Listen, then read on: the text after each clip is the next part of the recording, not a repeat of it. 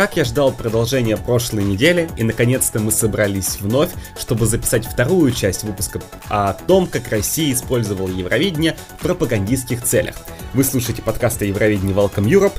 Всем привет, я Дима Нордстрём и мой соведущий Евгений Игнатьев. И перед тем, как мы перейдем к непосредственно основной части этого выпуска, я хочу напомнить вам о том, что если вам нравится наш подкаст, вы можете его поддержать очень многими способами.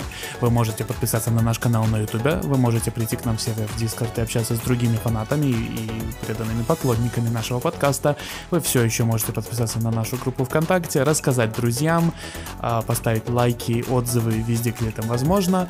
И я напоминаю, что этот выпуск, как и все предыдущие, выходит при поддержке наших патронов. Среди них Аркадий Степанов, Олег Гуменюк, Андрей Сливданскис и Семен Тимошенко а также многие другие. Если вам очень нравится то, что мы делаем, и вы хотите нас поддержать еще какими-то другими способами, ну то есть деньгами, вы можете перейти по ссылке в описании и подписаться на нас либо на Патреоне, либо на Бусти, если у вас российская карточка, и даже получать с этого дополнительный контент.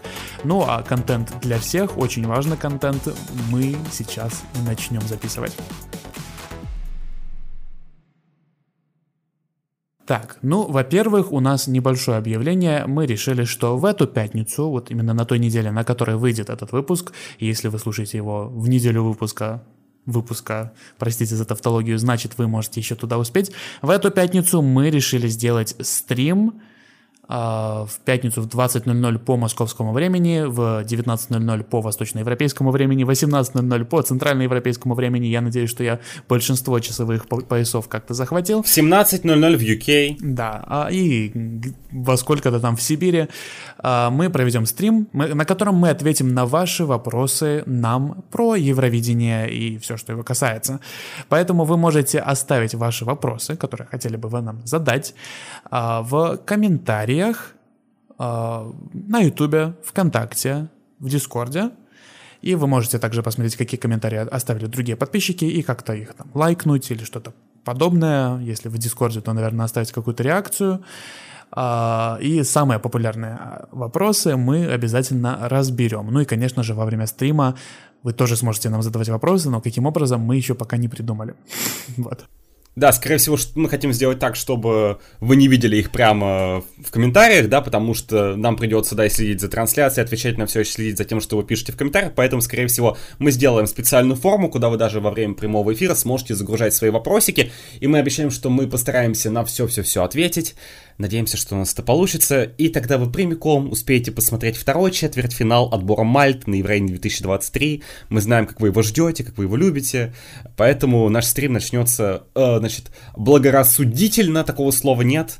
Э, как правильно сказать по-русски, я не знаю. Но, короче, начнется за три часа до э, отбора Мальт. Заблаговременно есть слово прекрасное в русском языке. А у меня заблагорассудительно. Прекрасно. Соответственно, вот, вот такое новое слово в русском ну языке. Ну что, а, а то... теперь давай, пока ты не начал говорить всякие там Legacy и uh, Resurrection, uh, хоть не Erection, uh, Erection, кстати, по-английски это возведение, чтобы вы понимали, да? У нас будет возведение, то есть мы продолжим сейчас с тобой обсуждать возведение российской пропаганды, э, связанной с Евровидением. Во-первых, хочу всех, ну и Дима тоже, наверное, хочет, э, всех поблагодарить за ваше прослушивание предыдущего выпуска. Он очень хорошо разошелся, там не всем понравилось, но большинству понравилось. Прямо такие, э, как это, как это по- по-русски так сказать? Подавляющему Подавляющему, вот, вспомнил.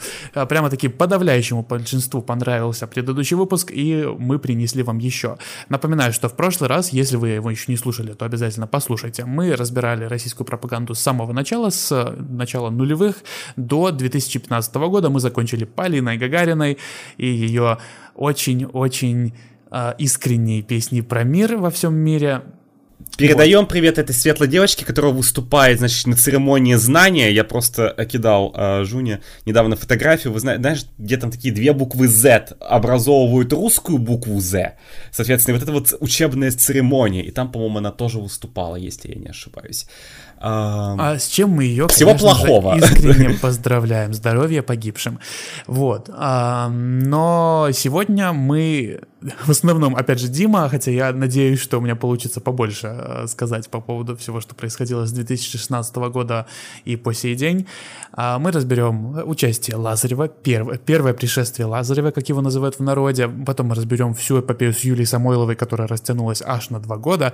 А потом мы разберем а, участие Лазарева второе, Little Big мы, и Манижу. Мы чуть-чуть сделаем по-другому. Да, мы Лазарева засунем, я думаю, засунем Лазарева в один абзац, да, потому что как-то 19 год отдельно не хочется разбирать. Я дойду, почему мне, я объясню, почему мне не хочется этого делать, и почему, в принципе, я объединяю все в один момент. И я думаю, что после Самойловой мы сразу перепрыгнем, э, соответственно, к 20 году, к Little Big и Манижу, потому что там очень интересно. Много чего у меня есть тоже рассказать, но я думаю, что ты тоже поделишься своим впечатлением, как раз таки, да, потому что этот эпизод, он уже больше описывает наши личные э, воспоминания, потому что если мы говорим все-таки с 2000 года, ну, естественно, 2000-е, когда мы просто в силу возраста не могли, в том числе своими э, глазами наблюдать за тем, что происходило, то уже примерно вот с этого момента, 14-15 год, все очень хорошо воспринималось с нами самими, да, это все происходило параллельно с нами, поэтому, во-первых, у нас есть, мы можем даже сравнить какое-то наше первоначальное впечатление, которое у нас оставалось от всех происходящих событий, плюс сейчас, ну, посмотреть, э, скажем так,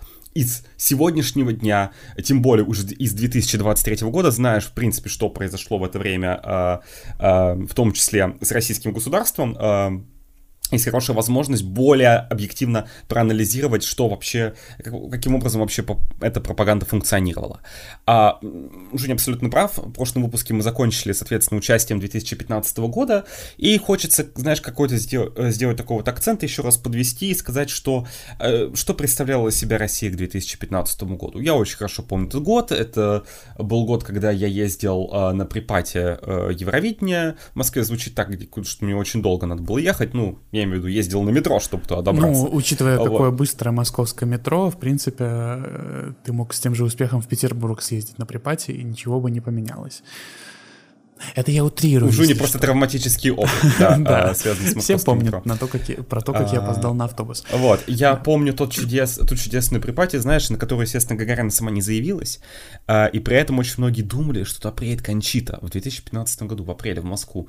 А, мне представлялось на тот момент уже маловероятно, как минимум потому, что такой приезд бы не остался незамеченным. Вот, но я прям помню, что были люди на той припате, которые прям надеялись, что это произойдет. Ну, раз уж она на славянский базар базар не приехала, то я не думаю, что она доехала бы до Москвы-то на припаде. Ну, учитывая. если уж разрушать скрепы, то сразу, понимаешь, в сердце. Бить прям, знаешь, по самому больному. Знаешь, разрушить прямо там, дра- дракона в крепости поймать. Я не знаю, какой еще здесь, э, какую метафору еще, соответственно, соотнести. Ну, короче говоря, раз, да, прийти на Красную площадь и развернуть ЛГБТ-флаг. Вот что Кончит могла сделать, но она не приехала в Москву. Вместо этого она пришла в Гринрум Гагарины, где та расплакалась. Спасибо ей большое за ее натуральнейшие эмоции. Вот нам тоже оставили комментарий на ютубе о том, что она же актриса. Ну, опять же, насколько искрен, искренне, неискренне все происходящее, я думаю, что каждый решит сам для себя и сможет самостоятельно принять свое решение, насколько, в принципе, эмоции человека являются искренними или нет. Здесь мы стараемся проводить анализ, и, соответственно, мы остановились на 2015 году. Интересный год, на самом деле. А, Россия участвует на Евровидении, занимает вторые места. А Украина не а, участвует на Евровидении? Украина не участвовала в тот год в Евровидении, да, а, но транслировала конкурс, и уже сразу говорила, что в 2016 году надеется снова принять участие. И, соответственно, потом появился национальный видбир, тот, который, в принципе, да, у нас продолжается до сих пор. 15 год это прямо пик такого крымского консенсуса и, собственно, доверия российским властям, э, которое, если в 2013 году где-то было на уровне не очень, то в 2015 году прямо я просто вам могу сказать, что э, для контекста, опять же, я просто был в Вене, где я сейчас, собственно, и нахожусь, я был вот эм, во время Евровидения 2015 за 10 дней до конкурса. И как раз-таки так получилось, что я был вот в даты примерно 9-10 мая, и чтобы понимали, что обсуждалось на тот момент всеми там русскоязычными медиа, и даже, в принципе, людьми, с которыми я находился в тот момент, это пустят ли, значит, э, вот этих байкеров пропутинских э, э, в Европейский Союз, для того, чтобы они приехали и прокатились, значит, с российскими флагами, и вот с этими вот этими флагами можем повторить, соответственно, в Берлине. Они очень хотели это сделать. Но Польша их-то не пустила, они не смогли въехать на территорию Европейского Союза. Спасибо большое польским властям, вот, э, которые в начале 2015 года еще были хорошими, тоже у меня больная история. Вот, э, не пустили их, и, соответственно, э, не получилось это все сделать. Вот примерно такая ситуация была, была как раз-таки во время Евреи 2015 года. А, на фоне этого всего объявляют, что поедет Сергей Лазарев на Евреи 2016. Почему, в принципе, это было довольно интересное решение? Ну, как минимум, давайте вспомним, что этому предшествовало. Лазарев был одним из первых участников Евровидения 2016 года, которые, в принципе, были объявлены. А, Раньше объявили никогда... только Ивету Мукучан, насколько я помню. Там были еще, по-моему, какие-то участники. Ну и Ники которые... Берна, ну, то есть вот прям две-три заявки до этого были какие-то известные, а все остальное, да. По-моему, его, да, даже, есть... его же в ноябре объявили, то есть это даже до Кёнгиса. Его объявили примерно в районе 6-7 декабря, если я не ошибаюсь, 2000... еще 2015 года, что очень интересно. Почему это уникальный момент? Дело в том, что Россия действительно никогда не делала так, что объявляла участника настолько рано. То есть это опять же выдает нам то, что, скорее всего, уже ну, сильно заранее были какие-то договоренности о том, что Сергей Лазарев планирует поехать на Евровидение. И это еще один плюсик в копилочку а, к тому, что мы говорили в прошлый раз, о том, что еще в 2014 году, вероятно, существовали какие-то договоренности о том, что Лазарев мог бы поехать на Евровидение в 2014 году. Тогда это отложили в долгий ящик, но все сложилось прекрасным образом. Во-первых, Гагарина согласилась поехать от Первого канала, он доехал, он заняла второе место. В принципе, вот этот весь нарратив о том, что нас там все ненавидят, и Европа нас вообще хочет хочет уничтожить, э, и, соответственно, никто нам никакое хорошее место не даст сокрушился, потому что увидели, что нет, все возможно. Я думаю, что на этой волне просто были чудесные условия у Лазарева, тем более снова перешло право вещания к ВГТРК, и, соответственно, Лазарев мог спокойно решиться поехать на конкурс, и я думаю, что, в принципе, довольно быстро Возможно, какие-то договоренности уже там летом, осенью существовали о том, что ну, вот его выберут, и он самостоятельно это объявил, по-моему, у него был, то ли он какую-то премию посещал, то ли там был у него какой-то концертный тур, на котором он объявил о том, что он поедет. И, э, собственно, это уже было сделано в декабре 2015 года. Почему это очень сильно выделяется, почему мы вообще об этом рассказываем в выпуске про пропаганду? Может быть такой вопрос, да, потому что кажется, что это несколько не связанные вещи, а как, какое вообще отношение имеет дата, когда объявили Лазарева и его участие. Дело в том, что, как я уже сказал, это все указывает на то, что его участие было сильно заранее обговорено, и это означает, что Россия-1 в тот раз реально очень ответственно и сильно решила отнестись к участию в конкурсе. Я, в принципе, могу сказать, что мое впечатление, единственный раз за все практически 30 лет участия России на Евровидении, ну, 25, хорошо, примерно 25, единственный раз в истории, когда реально российский вещатель взял и серьезно отнесся к тому, что, кого отправить на конкурс, это был 2016 год, когда они сильно рано выбрали Лазарева, и, собственно, уже начали, ну, сказали о том, что работа ведется еще в декабре 2015 года.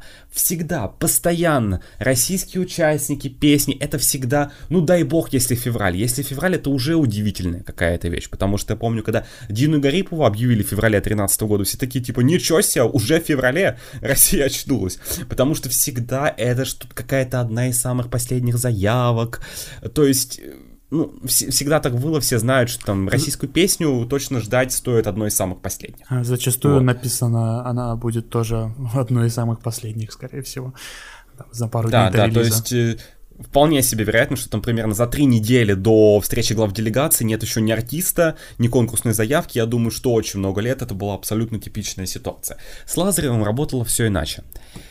Россия-1 действительно сделала ставку на это участие, объявила его еще в декабре, и они начали огромную действительно пресс-компанию. И, собственно, тот факт, что Лазарева все-таки отправили на конкурс, это была довольно интересная история, потому что взяли отправили, ну, реально именитого исполнителя. Да, Гагарина тоже, естественно, была известная в 2015 году. Но Лазарев это прямо на тот момент очень известный исполнитель, наверное, ну это примерно на таком уровне, вот последний раз, когда там Билана еще отправляли, да, на конкурс, примерно вот, вот что-то такое. То есть э, реально взяли и отправили очень уже состоявшегося исполнителя, ну, нельзя сказать, что прям он очень молодой был, по-моему, был 33 года, когда он поехал, то есть реально уже состоявшийся исполнитель, у которого в России есть сложившаяся карьера, которому, в принципе, это евро нафиг не нужно. И его взяли и отправили на конкурс, это тоже создавало, создавало какие-то еще дополнительные предпосылки к, к высоким ожиданиям, и это было видно с самого начала, что в КТРК на этот раз им нужен не какой-то простой результат, они не сестер Толмачевых отправили, они даже не бурановских бабушек отправили, потому что там, неважно какое место, уже прикольно, что они едут, они отправили Сергея Лазарева, сделали это довольно заранее. Как мне представляется, действительно, единственная причина, почему, в принципе, у ВГТРК могла появиться такая идея начать делать все сильно заранее, это потому что они настраивались на то, чтобы одержать победу на конкурсе.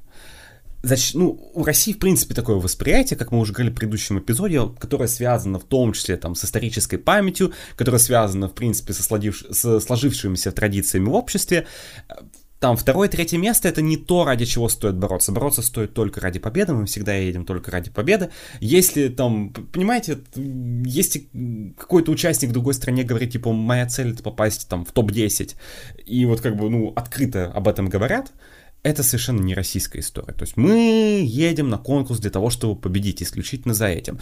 Ну и все сопутствующие преимущества, которые за этим могут последовать, там в виде проведения конкурса. А, поэтому, да, на Лазарева я думаю, я абсолютно уверен, что сделали очень большую ставку. Ну а если была сделана очень большая ставка, то и была, естественно, включена большая пропагандистская машина и пропагандистская кампания, которая с этим всем была связана. С чем, в принципе, почему это все вот так сработало? С чем, в принципе, это все могло быть связано? Как мне кажется, и как я говорил в предыдущем эпизоде, 2014-2015 годы это как раз тот момент, когда Евровидение очень сильно, в том числе, интересовало российские власти. Особенно, мне кажется, ну, где-то в 2015 году. 2014 а, год иссякас, да, портал говорил о том, что, в принципе, рассматривался вариант о том, что мы сейчас ну, просто откажемся от участия. Немножко не до что... этого было, потому что ай-яй-яй, у нас тут как бы оттяпали часть другой страны, надо как-то инкорпорировать ее к нам, вот немножко... Да-да-да, и Олимпиада, то есть ресурсы вообще не на это шли.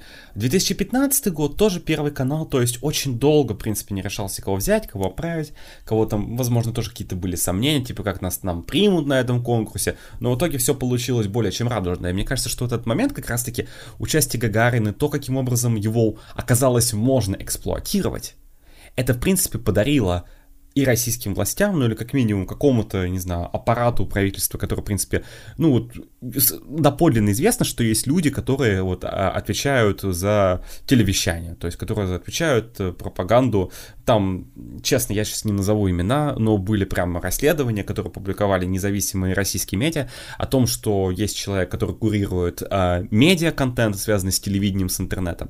Есть другие люди, которые курируют, соответственно, пропаганду в печатных изданиях, то есть это разные люди но это все равно очень приближенные к администрации президента люди, которые отвечают, соответственно, за то, что транслировать на российском телевидении, каким образом освещать те или иные события, э, потому что все вот эти вот истории о том, как там освещать, что там рассказывать в новостях, естественно, нет у них такого, знаете, когда там рассказывают какие-то, знаешь, там собрания, типа, как рассказывать в очередной раз про укробендеровских фашистов, да, э, не каждый день собирается, значит, там э, руководство Извини. Первого канала и Ты все начал журналисты. это рассказывать, мне сразу вспоминается вот этот шаблон для мемов, где потом одного из э, людей выкидывают из окна. Вот как-то, как мы сегодня будем рассказывать про микрофашистов? Да, да, да. А, я про это могу даже на самом деле тоже рассказать как бы интересную историю. А, вдобавок, а, в 2018 году, несколько позже, у меня была словесная перепалка с госпожой Мариной Ким, которая работает на Первом канале, по-моему, до сих пор она там работает, она сейчас, по-моему, как раз в прошлом году ее внесли в санкционные списки, и я ей очень э, такой открытый задал вопрос. Здравствуйте, Марина Ким, вот вы работаете на Первом канале, вы раньше работали в программе «Доброе утро», теперь вы работаете, знаешь, это вот, вот откровенно пропагандистское шоу, где типа там тоже обсуждают, типа противостояние с Западом, значит, очередное моральное разложение Украины, что-то типа такого. Я сказал, а почему на российском телевидении вы постоянно рассказываете про Украину? Типа, я в какой стране живу? Я в Украине живу или где? Мне просто интересно. Мне хочется у вас узнать. На тот момент она сказала, Дмитрий, вы задаете очень интересный и правильный вопрос, как мне кажется. Она была очень, знаешь, такая реально хорошо ответила. То есть прям пропагандистская обработка у нее хорошая то, э, пошла.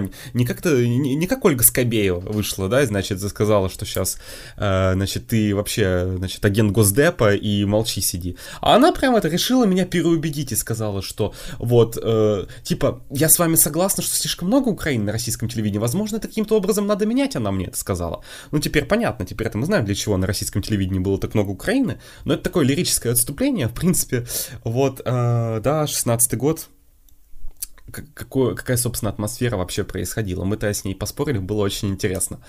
Uh, был у меня такой замечательный опыт. Ну и, конечно, возвращаясь вот чуть-чуть назад, а то у нас было такое лирическое отступление. Э, естественно, все вот эти вот э, пове- да, повесточки, значит, шаблоны, да, которые ссылаются на всякие там новостные программы, это все не так работает. Просто есть люди, которые действительно приближены к аппарату э, президента, да, занимаются курированием повестки, которую стоит распространять в медиа. Ну и, собственно, я думаю, что Евровидение на тот момент входило в том числе в поле интересов российской власти, как раз-таки потому, что это такой умелый инструмент. Опять же, знаешь, это такая часть, когда вы сами рассказываете пропаганду, сами рассказываете дичь про конкурс, сами начинаете в нее верить. Ну, как минимум, то, что мы увидели в прошлом году, сами рассказывали 8 лет пропаганду и сами в нее уверовали. Здесь примерно то же самое. Вот это вот восприятие Евровидения как международной музыкальной олимпиады, которая нам принесет такое невероятное количество бенефитов и прочего, прочего, прочего. Собственно, я думаю, что такое же восприятие было, и поэтому такое большое количество ресурсов на Евровидение в том числе было брошено. Потому что осознание, если мы на нем выиграем, если конкурс приедет к нам, то это встает опять же в один ряд. Собственно, в 2014 году была Олимпиада, в 2017 можно провести Евровидение, в 2018 чемпионат мира по футболу. Смотри, такой красивый ряд мероприятий э, происходит, и в принципе все это э, служит на то, чтобы реабилитировать э, вообще в глазах мировой общественности репутацию России, закрепить ее как то, что мы вообще очень хорошие, белые, пушистые. И вот у нас есть такое количество мероприятий, все к нам приезжают, и все вообще очень хорошо. И на самом деле это реально работает, потому что когда, например, э, в России был чемпионат мира по футболу, знаешь, вот всю эту э, антизападную пропаганду реально просто вот по щелчку ее отключили. И э, то есть сразу стали говорить о том, как, как на самом деле весь мир нас любит, какие мы открытые всему обществу, как, значит, все стали распивать алкогольные напитки на улице, из-за этого не стали, значит, злые полицейские с дубинками кого-то, значит, вытрезвители, которые уже давно закрыли, но все все равно то, что куда-то отводить. Вот такой прям либерализм начался. Ну, примерно то же самое, вот может такую картинку, ну, знаешь, это витрина, вывеска. Я думаю, что вот такая концепция, что вот мы сейчас отправим Сереженьку Лазарева, и, соответственно, можем получить в том числе проведение конкурса. Лазарев интересен еще чем другим. А, он очень либеральный персонаж, тоже назовем таким образом. А, с его помощью можно привлечь ЛГБТ- friendly аудиторию, то есть которая, как мы говорили в нашем выпуске... У которой а, есть вопросы того... к России и к ее участию, причем достаточно давно, еще с 2009 года как минимум. Да, по факту еще, еще раньше, ну, скорее всего. И, естественно, э, скажем так, это такая попытка, скажем так, хитроумная. То есть вы отправляете Лазарева, и есть пропаганда, которая есть на внутреннюю аудиторию, да, как можно работать, что мы выиграем на конкурсе, то, что, соответственно, мы закрепим свои мировые позиции, ну, что, потому что про конкурс все равно рассказывали и там в передачах всяких, когда там еще Корочевников был на втором канале, когда там, соответственно, э, тоже в новостях рассказывали, потому что э, в шестнадцатом году это же был еще раз, когда э, вообще э, комментировал конкурс Эрнест Мачкевичус, который, в принципе, льет открытую пропаганду. Он работает в вестях на России один, поэтому что от него можно даже ожидать, что он будет рассказывать. И этого человека сделали комментатором Евровидения, в принципе, поэтому до доброе утро. Э, Шелест, я не знаю, по каким причинам-то не смогла, но вот заменили на него, и заменили на очень такую одиозную фигуру, э, тоже, которой возникает огромное количество вопросов. И, конечно, евреи как раз попадает в это поле распространения пропаганды, а здесь получается, что вот есть то, что работает вовнутрь, а есть то, что работает вовне. Лазарев, который, соответственно, что-то там говорил, Крым не Крым, я не знаю, вообще для меня, типа, Ялта это Украина, он рассказывал. Значит, он, конечно, потом заявлял о том, что, типа, ой, на самом деле вы не так выразили мои слова, но, поня... ну, опять же, мы не знаем, понимаешь, до 22 года, до 22 года я вполне мог сказать, что, типа, ну, его там кто-то его забулил в России, и он решил, вот, типа, ну, знаешь, что-нибудь такое сказать. То есть не было понятно, что он на самом деле думает. Да, ну, вот, ну правда, ну, тут, мы даже сейчас не знаем, что он на самом деле думает, потому что не, понятно, что сейчас он несет абсолютно пропагандистскую дичь, но, э, может, там деньги, может, там еще что-то, скорее всего, какие-то тоже материальные средства э, приобретения. Но как бы с, с, свою пятую точку он продал, назовем это таким образом, э, соответственно, российской пропаганде. Интересная формулировка. А 16... Слушай, можно Интересно... я еще скажу про Лазарева? А, помимо того, что он, в принципе, да, вот это а, работа вовне, когда он, например, может э, привлечь кверную аудиторию, да, ну, примерно, да, мне на самом деле а, кажется, что это немножко чуть-чуть натянуто, мне кажется, что не настолько он он эффективно привлекал эту кверную аудиторию, но... Он а... больше, понимаешь, он был больше про то, что это человек, который, в принципе, такой, знаешь, как носитель европейских ценностей. Да-да-да, и немножко расходится, вот, с, вот... расходится там современной повесткой российской пропаганды, и, в принципе, мы про это, наверное, чуть побольше поговорим э, в там про Little Big Maniju в том числе. Я еще хотел сказать, что а, у Лазарева, по-моему, вот как мне показалось еще на тот момент уже, а, у Лазарева такая репутация западного певца. Вот я помню, мы как-то с родителями просто там телевизор на фоне был, и там был Лазарев, и как-то мои родители такие, типа, ну, как-то мы всегда вот воспринимали Лазарева как какого-то такого, скорее, за- западного певца, чем российского. И, в принципе, у него достаточно достаточно много э, сил было вложено в то, чтобы как-то котироваться, и в том числе среди, например, европейской аудитории или какой-то там, ну, американской вряд ли, но вот э, в Европе как бы не просто так у него столько э, репертуара на английском-то было.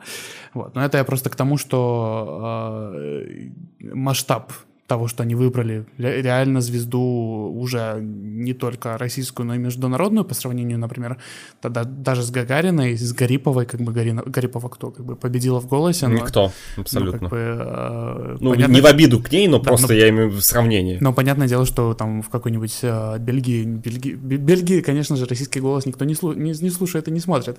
А Лазарева... Ну, даже в России никто не слушает и не смотрит, наверное, последние годы. Лазарева вполне могли... Вполне, Лазарев, мне кажется, кажется, вполне котировался на радиостанциях уже тогда, и англоязычные Знаешь, это как воспоминание о том, что, по году в 2013 или 2012 Тату выступали в финале румынского голоса. Знаешь, у меня такая Мне кажется, что картинка. на румынском телевидении кто только не выступал, честно. и на отборах, и на, и на голосе. И Ларин, и Руслана, и Тату, и вообще и все на свете. А румынское телевидение лучшее на свете. Ну вот, возвращаясь к Лазареву. Значит, его выбрали в 2016 году, потому что, ну, прям нацелились на победу.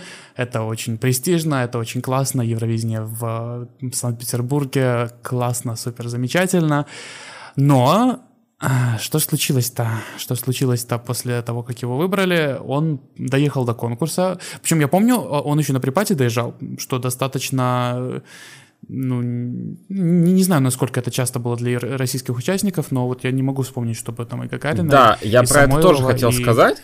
Uh-huh. некоторые другие российские участники прямо участвовали, участвовали. Он доезжал, и, по-моему, он там в Израиле, он точно был с танцорами, как бы это достаточно редко, чтобы кто-то приезжал на а, припати с подтанцовкой дополнительной какой-то. Да. Ну вот они прямо как-то вложились. И здесь я как раз-таки хотел сказать, что а, это еще одно подтверждение тому, что действительно ВГТРК очень сильно вложилось в участие. Да, Ты абсолютно конечно. прав.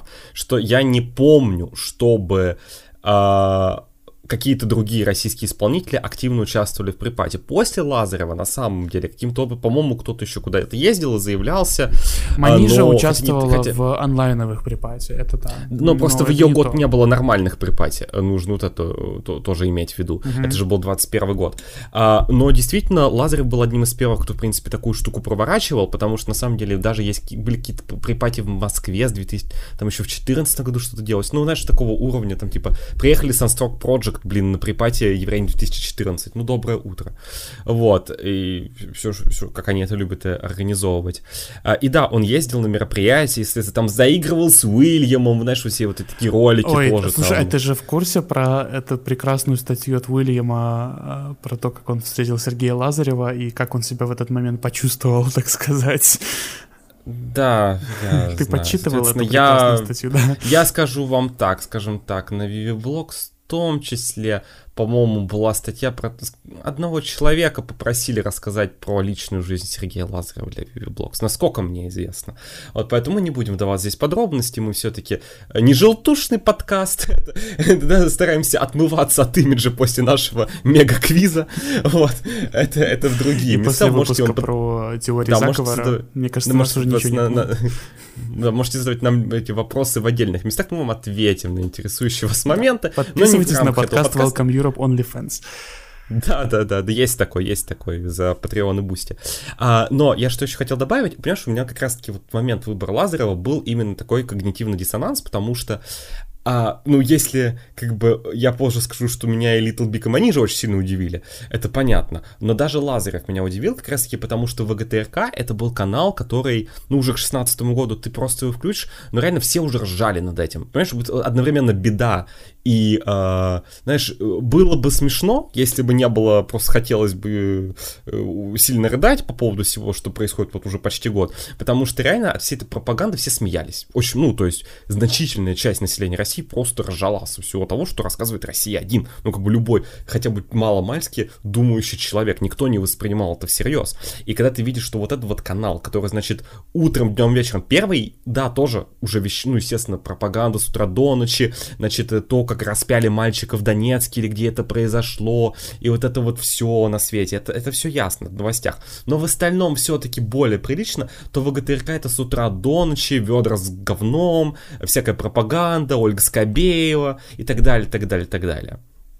Вот, и э, то тут они выбирают Сергея Лазарева, то есть, как ты сам сказал, то есть человек, который, э, ну, мягко говоря, как-то все не вяжется с, то, то, с тем, что вот Россия берет э, то, что она рассказывает в принципе в основном, и тут она берет и отправляет этого человека, и сразу, понимаешь, весь нарратив перестраивается. То есть есть то, что вовнутрь, и есть совершенно то, как работает Россия один вовне.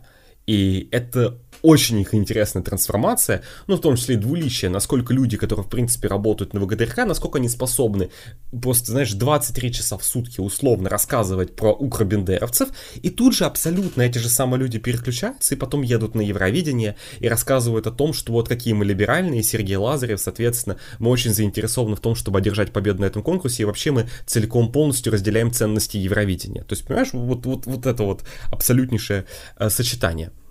Вот, и презентация песни Лазарева тоже произошла. Ну, там было видно, что дорогой клип, противовес, например, тоже э, Гагарина, который, ну, ну, видно, что, ну, что такой клип мы с тобой снимем, просто напишем, типа, нам нужно 50 человек на массовочку. Да. Э, мы все будем на, на белом фоне, клипе. все будем да, такие будем хорошие. Фоне, и всех, да, и всех в красочке просто, блин. Ну, блин, ну, сколько бюджет этого клипа был? 200 долларов? Ну, правда. Нет, понятно, что красиво, но, ну, но видно, что, как бы, тоже и делалось в последний момент. Тогда, ну, хотя бы не как Толмачевский клип. Ты помнишь, какие у них были клипы.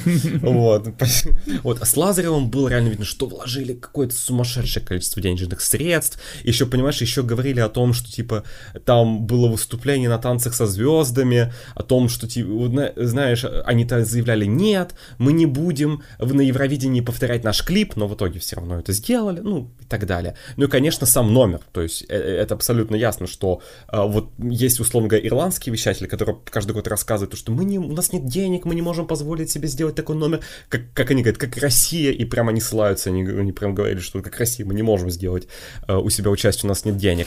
Но здесь видно, что вот пожалуйста, все абсолютно средства были вложены, и я так понимаю, возможно, ну, то есть мы не понимаем, сколько средств, как много, потому что там еще очень много на пиар идет, и мне кажется, что вот эти, ты знаешь, вот эти вот разговоры, что там на, на участие Destiny влили 700 тысяч евро, из которых там типа половина ушла на, на букмекеров. Да. Это, это абсолютная дичь по сравнению с тем, сколько денег тратит э, и тра, потратила в 2016 году Россия 1. Я думаю, ни в один другой год столько денег на Евровидение не участвовала. И здесь же в этот же самый момент, понимаешь, настолько распиарено, то есть и Лазарев, как бы очень сильно знакомый домашней аудитории, и, как мы понимаем, вот этот вот образ на европейскую аудиторию, почему это очень хорошо сработало среди еврофанов? Потому что реально были от него большие ожидания. Как только его песня вышла сразу по букмекерам, он взлетел. Очень теплая реакция, в принципе, фанов сообщества. И, в принципе, ну, все как бы думали, ну, главный фаворит на победу это Россия. В тот год все говорили об этом. Это было понятно. То есть я не помню другой год, чтобы вот был такой. Почему там говорили, типа, Россия или Франция? Вот что, что самое интересное было там почему-то. Еще про мир очень много говорили. Был такой момент. Вот, но ближе к конкурсу уже было понятно, что, ну вот, Лазарев основной претендент. И э, вот это вот все нагревание аудитории, оно реально очень сильно работало, в том числе и, как бы, как я уже сказал, и на Европу, и на еврофанов, потому что вот как-то после участия Гагариной тут реально оказалось, что, оказывается, Россия не только может занимать э, высокие места, и все фанаты будут говорить, типа, ну, на самом деле, должно быть на 10 строчек ниже, да? А оказалось, что еще можно и еврофанам понравиться тоже. Как-то, ну, вот очень удачное стечение обстоятельств получается. И в том числе и во внутренней аудитории, потому что никогда я больше не помню после 2016 года, чтобы было такое э, благоприятное восприятие Евровидения. Я помню, как я приходил в школе, и в ш... я тогда был в девятом классе, и обсуждали Евровидение.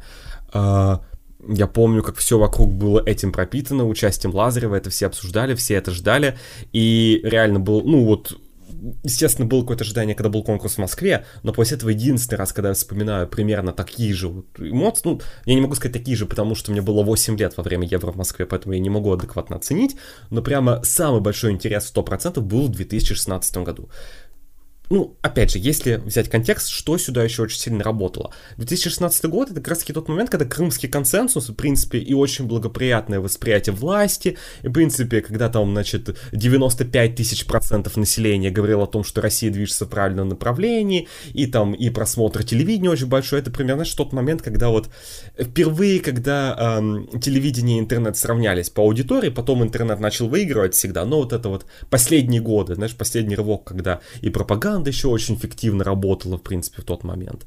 Все всем довольны. И тут еще и Лазарев едет, сейчас он выиграет, и вообще страна счастлива. Все в едином порыве со своим вождем проведут в следующем году конкурс где-то, как ты сказал, в Питере или в Сочи, и жизнь прекрасна. А, но все оказалось примерно не так. Подведу я к этому интересным совершенно случаем. А, в день первого, уже э, обманываю, на следующий день после первого полуфинала а, Евровидения 2016 у меня был урок математики. Моим классным руководителем, а, руководительницей была как раз таки учительница математики, которая очень э, такая скрепная, я бы назвал ее сейчас. И, но при этом, она, как ты понимаешь, ну, какой-то об, обычный процесс идет урок, и что-то она вкидывает. А кто-то вчера смотрел Евровидение. То есть, понимаешь, уже у меня в такой момент, типа, никому в другому, в любой другой год не придет идея, типа, спросить, после полуфинала о том, смотрел ли ты Евровидение, ну, к тому что, опять же, настолько подогрета, в принципе, была аудитория, настолько много вкачивал э, и денег, и рекламной кампании, пропагандистской кампании ВГТРК на это все, что все были осведомлены, что вот сейчас идет конкурс, что, что сейчас участвует Лазарев. И она спросила, типа, кто смотрел? Поднял руку один человек в классе, я. Э, сказал, да, я смотрел. И знаешь, ну что-то она мне там поспрашивал, типа, кто там, кто тебе понравился, ну такие типичные вопросы. Потом он спросил, а как ты думаешь, кто выиграет? Знаешь, что я ответил, ну, если честно, мне кажется, Лазарев не выиграет. Я думаю, что, типа, ну, все думают, что он выиграет, но я думаю, что, типа, третье, пятое место, что-то типа такого сказал. И мне, я сказал, ну, я, мне кажется, что, ну, там, Австралия, мне кажется, может, Украина выиграет. Все такие, типа, хорошо, спасибо тебе большое за интересный пост. Через три дня Джамала выиграла на Евровидении. О, как это было Можно прекрасно, я перед тем, как, как ты э, разойдешься, наверное, я вот просто хотел сказать, во-первых, э, ну, ты говорил, что вот прям все, все знали. В Беларуси, конечно, тоже это все дело популярно. Евровидение, в принципе, на самом деле, оно достаточно популярно, как я заметил даже за последние годы жизни в Беларуси. Ну, как бы и сейчас белорусы, с которыми я тут, и тут в Литве общаюсь, и те, которые до сих пор живут в Беларуси, а, следят за конкурсом, несмотря на то, что сама страна уже не участвует и вряд ли в ближайшие годы будет, участвовать. А, но вот как-то не могу вспомнить, чтобы была прям такая супер слежка. Знаешь, я могу вспомнить 2012 год, когда прям почему-то Light Sound, э, которые нас представляли тогда, прямо очень как-то вот на них все надеялись. Потому что великий белорусский президент вмешался и сказал то, что Алена Ланская недостойна ехать? Я не знаю, если честно, не, не могу понять почему, но возможно потому, что было в Азербайджане, возможно потому, что э, от Light Sound были какие-то прям ожидания, не уверен, надо как-то поспросить у кого-то, кто чуть-чуть старше меня, например. Я, я помню, как в день финала 2012 года мы сидели там, знаешь, с, тоже там с друзьями друзей, и там, э, там мама мама одной девочки, нашей знакомой, она говорила, типа, блин, в полуфинале осталась Беларусь. Так жаль, мне так понравились эти мальчики. Она мне сказала тогда. Ну вот, на мальчиков очень прям надеялись. Но, тем не менее, возвращаясь в шестнадцатый год, а, я вспоминаю, что, а, ну, понятное дело, что в Беларуси не было такого антиукраинского нарратива вплоть до 22 года, удивительно. А, да и сейчас не могу сказать, что он прям очень сильно там есть есть, но не настолько сильно, как в России был.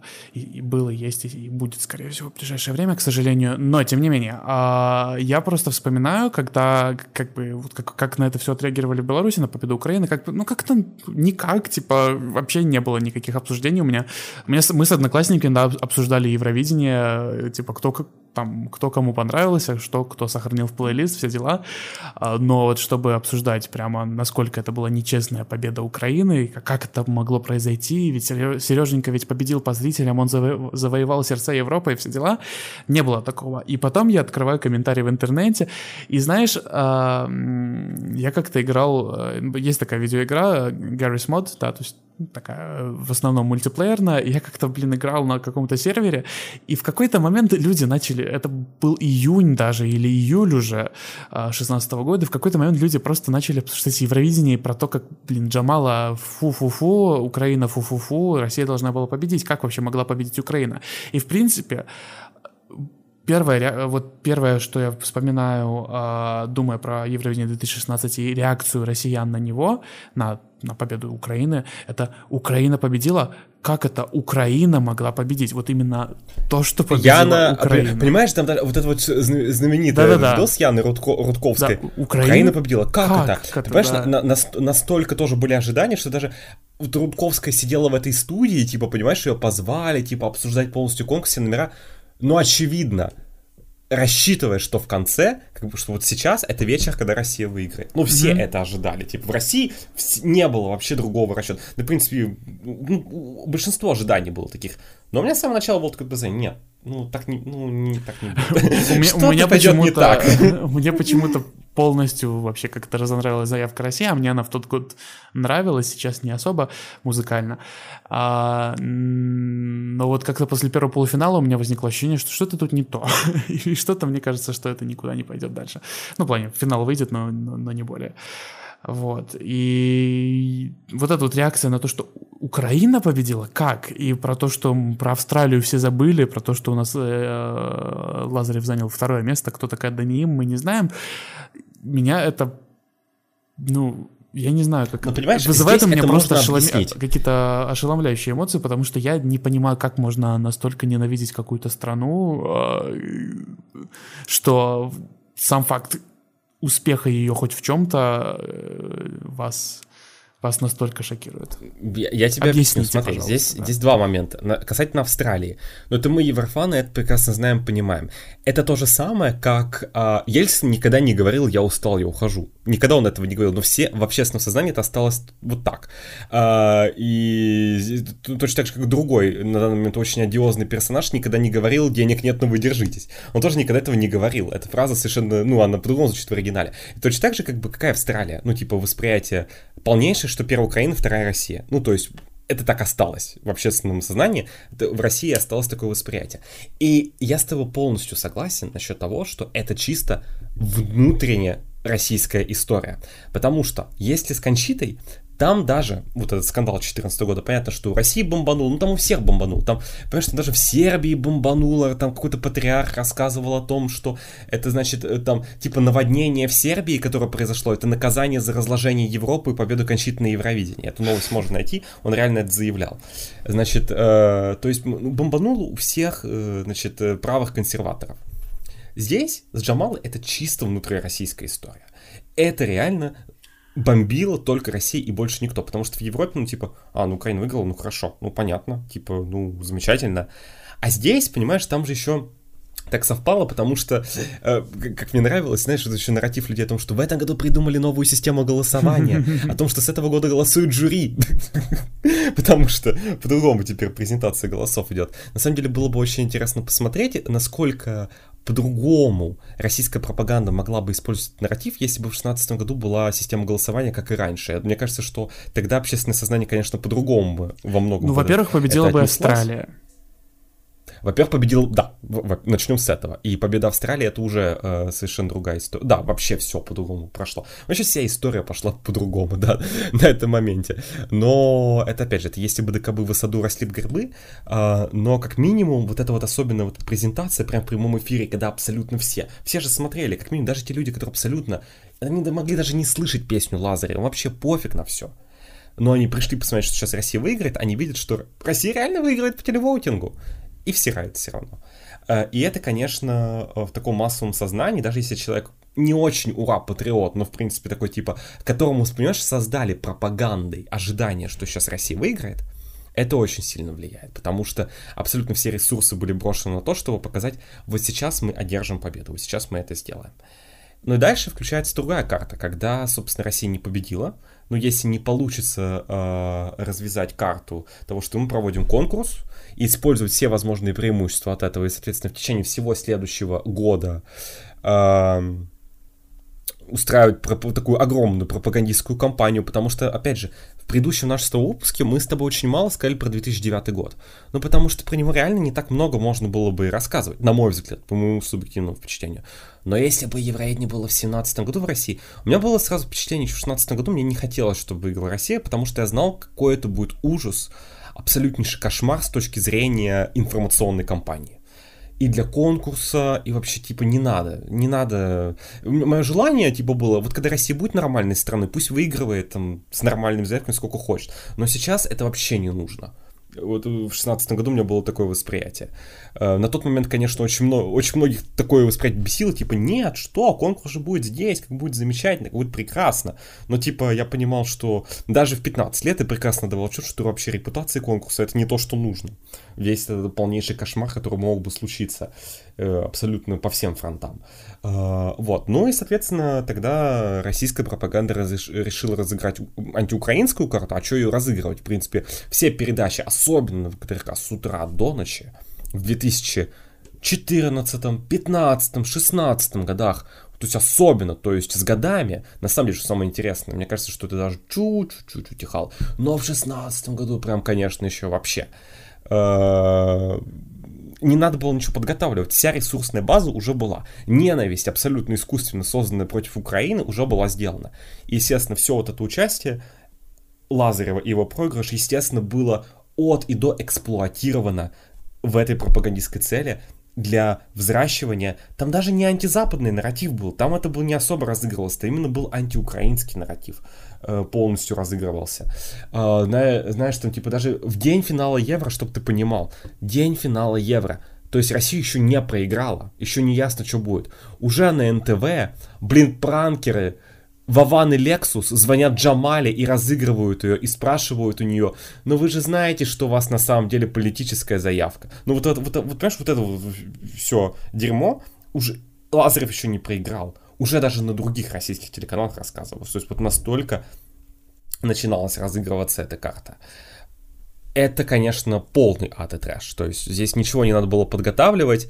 И, конечно, российская пропаганда получила очень большой подарок – для того, чтобы весь следующий год рассказывать о том, что Украина абсолютно failed state, несостоявшееся государство, они не смогут провести Евровидение. Таким образом, ну напрямую, абсолютно напрямую бренд Евровидения, даже те люди, которым абсолютно на него пофиг, они знают, что это массовое мероприятие, которое нужно провести абсолютно полностью российским телевидением, и не только телевидением, уже и интернет-СМИ разыгрывалась вот эта вот история о том, что Украина это страна, которая не сможет провести это мероприятие. И те проблемы, которые на самом деле организационные создавались, они только подливали масло в огонь, потому что, знаешь, все эти истории о том, что значит, там какой-то, ну, там, там попросили заморозить какое-то количество денег, чтобы обеспечить стопроцентное проведение и так далее, так далее.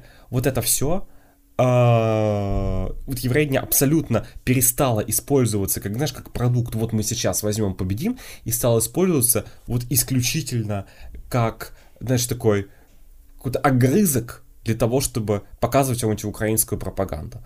Чуть вернувшись назад к Лазареву, Uh, понимаешь, вот когда проиграли Львова в 15 году, всем, конечно, было пофиг в России. Uh, ну, ну, тут же Сереженька наш же проиграл.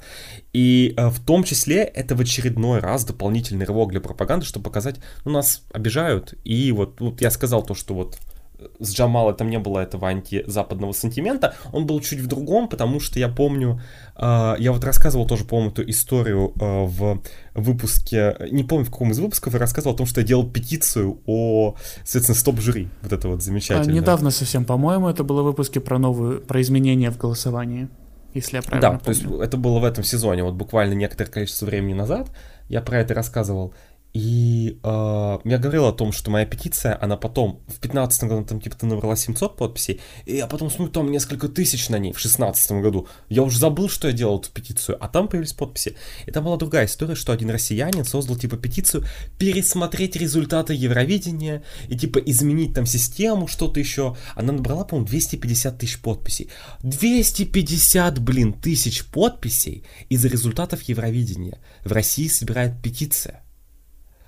Там типа что-то в духе против пыток в Чечне. В Чечне там в 21 году петиция набрала столько тысяч подписей, и это считалось какой-то прям невероятный успех, э, что столько людей подписало. А здесь типа люди, ну а давайте пересмотрим результат на Евровидении, соответственно, чтобы наш Сереженко Лазарев все-таки победил. Настолько это все было, э, э, насколько все продвигалось, даже, помню, Йонола Сан каким-то образом выпустил там типа стейтмент, сказал, что типа, да, мы понимаем, что типа там, там public outrage, что типа все там маленькие отрывы в баллах, и все на самом деле, что все на самом деле достойные супер-пупер, и тройка лучших, это очень почетно.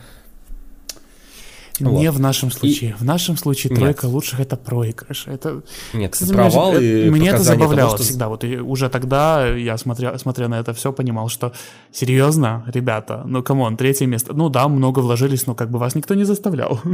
как бы, в принципе, да, и... ожидание, но... что вам дадут победу только за то, что, ну, как бы вы притащили огромный шкаф и очень красивые эффекты, замечательно, конечно, но это не значит, что вам это должно гарантировать победу. И... Так в этом и проблема России, понимаешь? Ощущение, вот весь нарратив все о том, что тот, кто больше всего денег вложит, тот и, соответственно, победит. Вот знаешь, вот это даже, даже история с победой Билана. Ты посмотри на победу Билана, там на сцене, блин, каток, на первой изначальной версии была лестница, блин, венгерский скрипач, что там еще, Плющин, что еще? То есть ты понимаешь, то есть реально это в Peace Peace это выглядит все прикольно, но когда ты немножечко вот так вот назад оглядываешься, ты думаешь, реально, вот вы, это настолько безвкусно на самом деле вот это все вынести на сцену и вот как бы использовать все возможные клише, все возможное, это просто вот, это too much. Ну, правда, иногда more is less. Ну, как, как это? Less is more, скорее. Less is more, да. да, да. Меньше значит больше. Но это на самом да. деле это вот в Беларусь в шестнадцатом году вот то же самое, как бы вынесли все, что можно на сцену, и в итоге как это, как это соединить, как бы денег дали, накупили всего всякого барахла на куфоре, и, и, и вот, вот что получилось. Как бы у Лазарева это, конечно, немножко... Кстати говоря, вот извините, пожалуйста, может не по теме выпуска, но я считаю, что номер Лазарева в плане исполнения был немножко подкачал. Я думаю, что там некоторые элементы можно было получше соединить, но тем не менее, это выглядело эффектно, понятно. Но просто ожидание, что только этого хватит для того, чтобы победить, ну... Ну, это типичная история о том, что, как это, в принципе, российская власть и сама для себя воспринимает, то, что ну, если мы не победили, значит, кто-то заплатил больше, о чем я уже говорил, да, получается. Э, и, э, ну, это, конечно, парадоксальная история. И я смотрю, что мы только про Лазарева говорили 50 минут, и, конечно, больно. А, завершая всю эту вот эпопею, э, опять же, истории 2016 года, а, в чем вообще проблема? Что вообще произошло в тот момент? Мне кажется, что это поворотная точка, когда пропаганда настолько сильно перенасытила всех Евровидением, настолько кормила всех этим конкурсом и, в принципе, воздвигла такие огромные ожидания, это как реально, знаешь, в тот год типа, я просто заходил даже в наше вот сообщество Евровидения, да, куда мы делаем репосты ВКонтакте.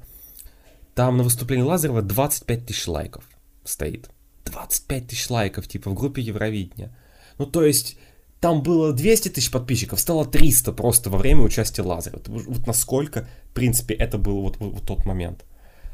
И, конечно, настолько всех перенасытили, что, как мне кажется, сама пропаганда очень сильно разочаровалась в том, что, понимаешь, вот мы столько всего вложили, и мы не победили. И вот это, это очень сильно, на мой взгляд, уничтожило в том числе адекватное восприятие Евровидения, с одной стороны. Восприятие как а, мероприятие, которое смотрит массы. То есть очень у многих произошел вот этот вот перелом, который связан абсолютно то, что это абсолютно политический продажный конкурс, где нам никогда не дадут победить. То есть, знаешь, такое мейнстримное сознание у людей. Но в то же самое время это создало, как мне кажется, более адекватную и здоровую аудиторию Евровидения, потому что те, кто остались смотреть конкурс, это как раз те люди, которые понимали, что а, нет, а, Евровидение это интересное шоу, где, э, где Лазарев проиграл не потому что политика, а потому что так получилось, и как раз-таки в какой-то степени пропаганда настолько перенасытила всех конкурсом, что вот те люди, вот эти вот одиозные люди, которые раньше, знаешь, приходили, попис, писали все эти вот комментарии, ну, то есть большая часть этих людей, она в итоге отвалилась, потому что в их сознании Евровидение, ну все, там типа, ну не, зачем даже за этим следить, если мы там все равно не выиграем? Ну типа, знаешь, пере, переиграли сами себя получилось. И в какой-то степени получилось так, что как раз таки у конкурса остались более-менее адекватные э, фанаты, скажем так. Как, как мне кажется. Может быть, я не прав, но лично у меня вот такое восприятие, что там лет, условно говоря, 8 назад э, аудитория массовая, которая следила за Евровидением, была менее адекватной и более такой, знаешь, более провластной, чем та, которая, ну, особенно, естественно, сейчас. А, и это такой, это есть момент с массовой аудиторией. И есть момент с властями, мне кажется, это тоже как раз таки та история, когда столько ресурсов вложили и так сильно хотели победить, и в итоге это не приключилось, что произошло в том числе разочарование. Ну, то есть, Олимпийские игры все равно невозможно игнорировать, и Россия там все равно ну, не во всем выигрывает. Это там невозможно везде во всем выиграть. Типа, это все равно очень успешный пропагандистский нарратив, все вот эти вот игры олимпийские и прочее. А с Евровидением чуть по-другому, и мне кажется, что вложив такое количество ресурсов и, собственно, не победив, когда казалось, что ну мы сделали все, чтобы это осуществить, мы вложили все, что можно сделать, там честным образом, там, может быть, там и смс тоже скупались, навер... может быть даже, ну, все методы реально использовались, и мы все равно это не сделали, значит, нам там нечего делать, нам там нечего искать, ну, типа, ну, если мы сделав столько, не выиграли, значит, мы никогда не победим. И вот это, мне кажется, переломный в том числе момент для российской пропаганды, э, как вот, знаешь, с точки зрения российских властей, которые поняли, что, ну, пофиг на это Евровидение. То есть вот эта история примерно 15-летняя, она на разочаровании, связанном с том, что, связанном с тем, что Лазарев не выиграл, она чуть-чуть успокоилась и как раз-таки э, осталось использовать конкурс, но только единственной цели, потому что Украина выиграла. И, соответственно, ну, надо использовать его для поливания грязи Украины, потому что как еще может быть по-другому? Ну, это удобная цель, там нет никаких ресурсов, понимаешь, здесь не нужно ничего вкладывать. Ты просто рассказываешь о том, что вот у них вот так, вот так, вот так, и вообще ничего они не проведут. Ну, просто называешь слово Евровидение, это бесплатно использовать бренд. Да, здесь можно, можно что угодно говорить. Можно там про какое-то другое мероприятие рассказывать, и, собственно, так и будет. Поэтому это, конечно, история с 16 годом, на мой взгляд, настолько одновременно, понимаешь, хочу сказать, абсолютно испортила восприятие массовое, но при этом, как мне кажется, оздоровила даже в некоторой степени. То есть те люди, которые стали смотреть конкурс, это более адекватные люди, в какой-то степени, может быть, даже это все и хорошо. Но это было бы хорошо, если бы ценой за это не было вот эта вся антиукраинская пропаганда, которая, как мы видим сейчас, переросла в полномасштабную войну. А перед тем, как мы перейдем к эпопее с Юлией Самойловой, которая началась уже в следующем году после победы Украины, я хочу просто напомнить, что вы можете нас поддержать очень многими способами. В частности, вы можете рассказать о нас своим друзьям. Эти выпуски про российскую пропаганду Евровидения, в принципе, очень, я считаю, заслуживают того, чтобы кому-то их показать. Вы можете подписаться на нас на всех платформах, где мы только есть. Вы можете э, поставить нам лайки, отзывы, хорошие желательно, ну, тому подобное, потому что это очень помогает нам распространяться даже при помощи всяких там алгоритмов э, всех этих площадок. И, конечно же, э, если вы очень хотите нас поддержать, и в том числе деньгами, у нас есть Patreon, у нас есть Boosty, у нас есть подкаст Welcome Europe OnlyFans для самых больших фанатов. И, э, например, в подкасте Welcome Europe OnlyFans вы можете нам задавать любые вопросы, даже не связанные с Евровидением. Я помню прекрасный вопрос про шоу Маска, до сих пор вспоминаю с нежностью. Вот, обожаю это шоу, лучшее. А, поэтому, да, если вам это интересно, то подписывайтесь. А... Устроим свою версию шоу Маска, представляешь? Стримы. Да, а какой из гостей подкаста Welcome Europe под маской, да? Но а, в эту пятницу, напоминаю, будет стрим, на котором мы будем отвечать только на вопросы про Евровидение от вас и э, посмотрим, что из этого выйдет. Мы раньше такие выпуски делали, сейчас мы будем делать стрим. Вот, а теперь Юлия Самойлова, которая Ай, Ой. которую выбрали... Мне так не хочется про это рассказывать, потому что, понимаешь, это такая, на самом деле, гразная и неприятная Это история. очень неприятно. Мне, как человеку, у которого до 18 лет была официальная инвалидность, а, очень неприятно это все, э, все это обсуждать, но придется. Потому что я, я до сих пор помню свои эмоции а, после того, как объявили Юлию Самойлову. Это было это было незабываемо. Мне кажется, что вот, э, как ты уже сказал, после победы Украины, да, и все, все эти... Э, не только, кстати, пропаганда, там еще есть мемы, где, знаешь, это Евровидение 2017, и там фотка актового зала. Ну, это, понимаешь, это народное творчество, но народное откуда творчество, это народное творчество откуда... берется? Потому Конечно, что с 2014 года в России абсолютнейшая антиукраинская пропаганда была, она была во всем. То есть даже те люди, которые сейчас говорят, что они против войны, и я знаю их лично, в 2014 году они типа говорили «Крым наш». Ну, то есть... Вот, а поэтому мне кажется, что до самого момента объявления Самойловой особо не было как-то, эм, как это сказать-то, никаких новостей про то, что, ну, вот типичная ситуация, когда Россия до последнего тянет, никогда непонятно, чего ждать, и в итоге она выкатывает где-то в, нач... в начале марта, выкатывает Юлию Самойлову буквально на сцену. А, и это было очень... Очень неприятно это видеть, потому что сразу было понятно, как минимум, с какой целью э, выбрали именно такую исполнительницу. И то, что было потом, это... Я не, вот то, что было потом, пока что непонятно. Это было специально так все подстроено, это было так рассчитано, или это они просто э, очень удачно промахнулись и в итоге попали в самую точку, потому что вот эти все э, новости, которые появились про то, что Юлия Самойлова посещала Крым нелегально и устраивала там концерт или участвовала в каком-то концерте, они, они по-моему, в начале апреля уже были где-то э, на ходу, если я правильно помню. Это еще началось... И смотри, ее официально представили, а, если не ошибаюсь, 13 марта 2000 Дви, либо 12, либо 13 марта 2017. Так, где-то в десятых числах марта тоже хорошо помню, что именно тогда это было.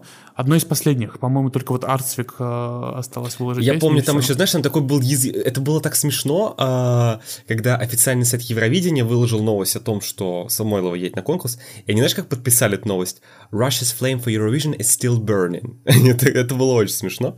Вот. Э, такой подкольчик. Э, касательно вообще всего 2017 года. Это год, опять же, я очень делаю, как бы мы говорим про евро, но при этом смотрим на контекст. Это тот год, когда, в принципе, крымский консенсус потихонечку перестает работать, пропаганду уже не начинают так сильно верить, в принципе, это все начинает, ну, уже не так сильно воздействует на население, но, естественно, антиукраинская истерия продолжается постоянно на российских телеканалах. Э, поэтому мы, нет никакого желания погружаться в что-то мы рассказывали перед Евро 2017. Вот, поэтому то, что помню, расскажу. Касательно Самойловой. Это та история, которая российская пропаганда не могла обойти страной. Использовать именно, понимаешь, вот это подтверждение участия. То есть, понимаешь, еще же были дебаты, в принципе, люди не понимали, Россия подтвердится на участие как бы в Украину или нет, потому что было понятно, вот если выиграла Россия, 100% Украина бы не приехала, ну, вот, там, на конкурс, это понятно. Но выиграла Украина, и здесь как бы здесь же немножечко другая позиция, да, здесь как бы получается, что агрессор приезжает в гости к жертве, а не наоборот, да, и э, как бы не очень понятно, Россия подтвердит участие или нет. И когда это все подтвердилось, я помню, что в том числе Анди Михеев с Исказа, я очень ссылаюсь намного на то, что он рассказывал, писал, он говорил о том, что это ничего не значит, вообще не обращать внимания, окончательное решение будет принято типа в марте. Где-то, ну, как всегда, все Россия делает. Подтвердиться это одно дело, то есть как бы, если для того, чтобы типа э, сделать сюжет в духе, значит, а вот мы подтвердили участие, а плохая Украина не хочет, чтобы мы там сейчас надо заплатить взнос, типа Россия это сделает. У Первого канала там сумасшедшие бюджеты, несмотря на то, что они постоянно в долгах, и они заплатят сколько надо за это, если что, потом откажутся от участия. Что касается Юлии Самойловой, естественно, до самого конца не было понятно, кто поедет. И вплоть там вот, ну, 13 марта, это уже, ну, все, там уже встреча глав делегации уже полагается. Уже надо все отправить, потому что на встречу как раз-таки все песни уже отсылаются, и все участники, все, песни, все песни, все должно, должно быть презентовано. То есть ее просто презентуют реально на следующий день встреча, и вот ее только э, за, буквально, можно сказать, за несколько часов до нее э, делают презентацию. Э, при этом не делая предварительно никаких объявлений. То есть я помню, да, что... вообще ничего я... не было. Прям я вообще, тишина. понимаешь, я был, я был в ванной а, в этот ну, момент. простите, э, как это тишина? Ведь э, одна группа ВКонтакте публиковала очень много разных интересных новостей, но вещатель в последний момент все-таки изменил решение, отправил Юрию Самойлову, да.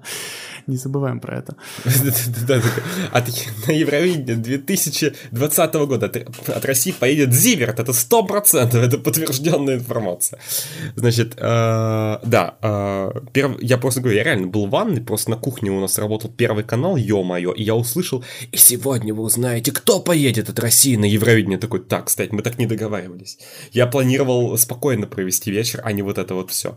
И я просто схватил свой ноутбук, сел на кухню, и, блин, полтора часа отборнейшего просто э, нехорошего контента. Мне пришлось прослушать, что, соответственно, в конце вот это вот Юлия Самойлова, на, блин, на сцене «Минуты славы», ё она тоже, где выступала Жека «Дуй на меня, дуй». Вот, и там же Юлия Самойлова на одной сцене с ней выступила. Вот, э, у меня есть два варианта развития событий, что вообще произошло в тот момент. Понятно, что ее абсолютно использовали, понятно, что в пропагандистских целях, но как бы мне до сих пор до конца не ясно, и вряд ли мы получим с вами какой-то ближайший будущее на это какой-то конкретный ответ. Значит, есть два варианта. Первое, то, что все, в принципе, участие России в тот год было скоординировано Кремлем. Самойло это проект, который был придуман. Возможно, они не назначили участника, но типа сказали, вам нужно придумать, типа вот... Найдите кого-то, кто выступал подоб... в Крыме. Да, да, да, найти исполнителя, который не надо отправлять никого никого нормального, и в этот же самый момент наверняка, то есть я абсолютно уверен, что возможно, даже Первый канал, может, и искал кого-то, кого там отправить, но я очень думаю, что многие исполнители, типа, ехать в Украину, ну, то есть, как бы, ну, там, своя безопасность, еще что-то. Ну, то есть какие-то такие моменты. Типа, не, не очень хотели, в принципе, все это во все это связываться. Это знаешь, как тоже тебя еще полстраны потом говорят, типа, зачем ты поехал в Украину? Ну, ну вот это вот все.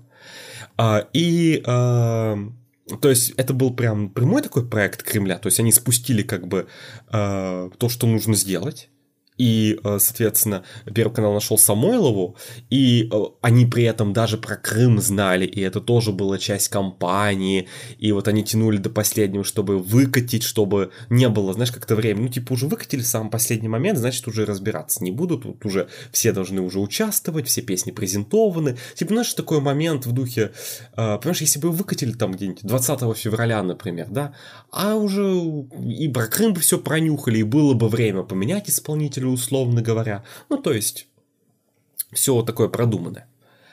И рассчитано на то, что Самойлова реально не доедет, что Украина ее дисквали... ну, как бы не даст ей приехать, России придется отказаться от участия, соответственно, все выигрыши, и как бы в Украину не приедет Россия, как бы и Россия будет использовать все в качестве пропаганды, типа вот смотрите, какие они плохие, не дали нам приехать на конкурс. Либо это все такое какое-то невероятное стечение обстоятельств, то есть, вероятно, у Первого канала было понимание, что, ну, никто адекватный все равно не согласится поехать, ну, не захочет особо. Как бы у них есть прецедент, что хотят власти, то есть, как бы это же конкурс в Украине, при этом, ну, что-то там такое власти примерно хотят, чтобы мы сделали с этим участием. Ну, тоже откопали откуда-то Юлию Самойлову, тоже в тот момент, когда поняли, что никто там не согласен, или тоже решили подавить на жалость. Может, это была собственная их идея. И, возможно, они даже не знали, что она была э, в Крыму, либо они даже, может быть, и знали, что она была в Крыму, но я абсолютно готов поверить, что даже если знали, то никто, никто в здравом уме, то есть как бы в их восприятии, что еще искать типа в правила, есть ли наказание за то, чтобы там приехать в Крым, за то, что ты ездишь в Крым или нет. Ну, то есть никто этим на Первом канале не интересовался, я уверен на 100%. И вообще ни, ни, абсолютно никто э, такими вещами не занимается. И потом они просто очень сильно лоханулись. Ну, то есть прям по полной программе лоханулись, и э, оказалось, что она была э, в Крыму, и здесь как бы очень очень удачный момент для того, чтобы слиться. Единственное для меня, что очевидно, естественно, никто не планировал всерьез участие в тот год. А, можно было просто отказаться от участия в последний момент. Типа, знаешь, сказать, ну, никто из российских артистов не захотел ехать, типа там безопасность, еще что-то. Что на самом деле было бы даже во многом, наверное, правдой, а, что никто особо не хотел. А, либо да, вот подвернулся такой удобный момент, что как бы действительно ее просто не пустили. И никто всерьез не хотел участвовать, хотя по одному моменту, ну, было видно, но организаторы же предложили сделать, типа, выступление по спутнику, да, помнишь вот эту вот историю? О том, что, типа, мы готовы, типа, пойти на беспрецедентный шаг, привет, Монтейн, а, и продемонстрировать выступление России по спутнику, и все равно обеспечить ее участие. Причем все э, эту идею абсолютно забраковали. Украина, потому что сказала, типа, нет, она нарушает наше законодательство, поэтому она не имеет права права, в принципе, да, даже там быть показано по украинскому телевидению, я не очень понимаю, какая там, ну, типа, даже если она нарушает законодательство, почему она как бы номинально не может? Ну, как бы, ну, в общем, какая-то странная история, я просто не специалист по украинскому законодательству, я думаю, что те, кто знают, им виднее, могут обосновать, какое там легальное обоснование для этого. Ну и первый сказал, нет, у всех должны быть равные возможности, э, соответственно, мы готовы только на физическое присутствие исполнительницы на сцене. Ну, вот это все, ну, понятно, что куда шел этот цирк, и спустя месяц Россия просто отказалась от участия, э, ну, и ссылалась на то, что, типа, мы не можем обеспечить наше участие. Господи, это была настолько абсолютнейшая грязная история, которую мусолили абсолютно везде, во всех шоу о том, что вот злое украинское государство не допускают нашу бедную Юлечку Самойлову, они издеваются над инвалидом. Причем, ну то есть абсолютно, это настолько был грязный ход, который был абсолютно настолько всем ясен, ну то есть может быть здесь был расчет на то, что ну типа европейская аудитория типа забулит Украину и скажет, ну как так, это же человек с ограниченными возможностями, возможностями, инклюзивность, вот Россия хотела к вам приехать. Ну, понятно, что в их восприятии это было так. Но восприятие России типа маяки возьмем за три дня, да, то есть ну, они совершенно больное восприятие, да, и здесь ровно то же самое. Поэтому ничего не получилось, никто вот не поверил, все сразу сказали, то, что вы что, ну всем понятно, что это пропаганда, что вы ее абсолютно используете, и здесь вопрос в том, что как вообще в этот момент себя чувствовала Юлия Самойлова.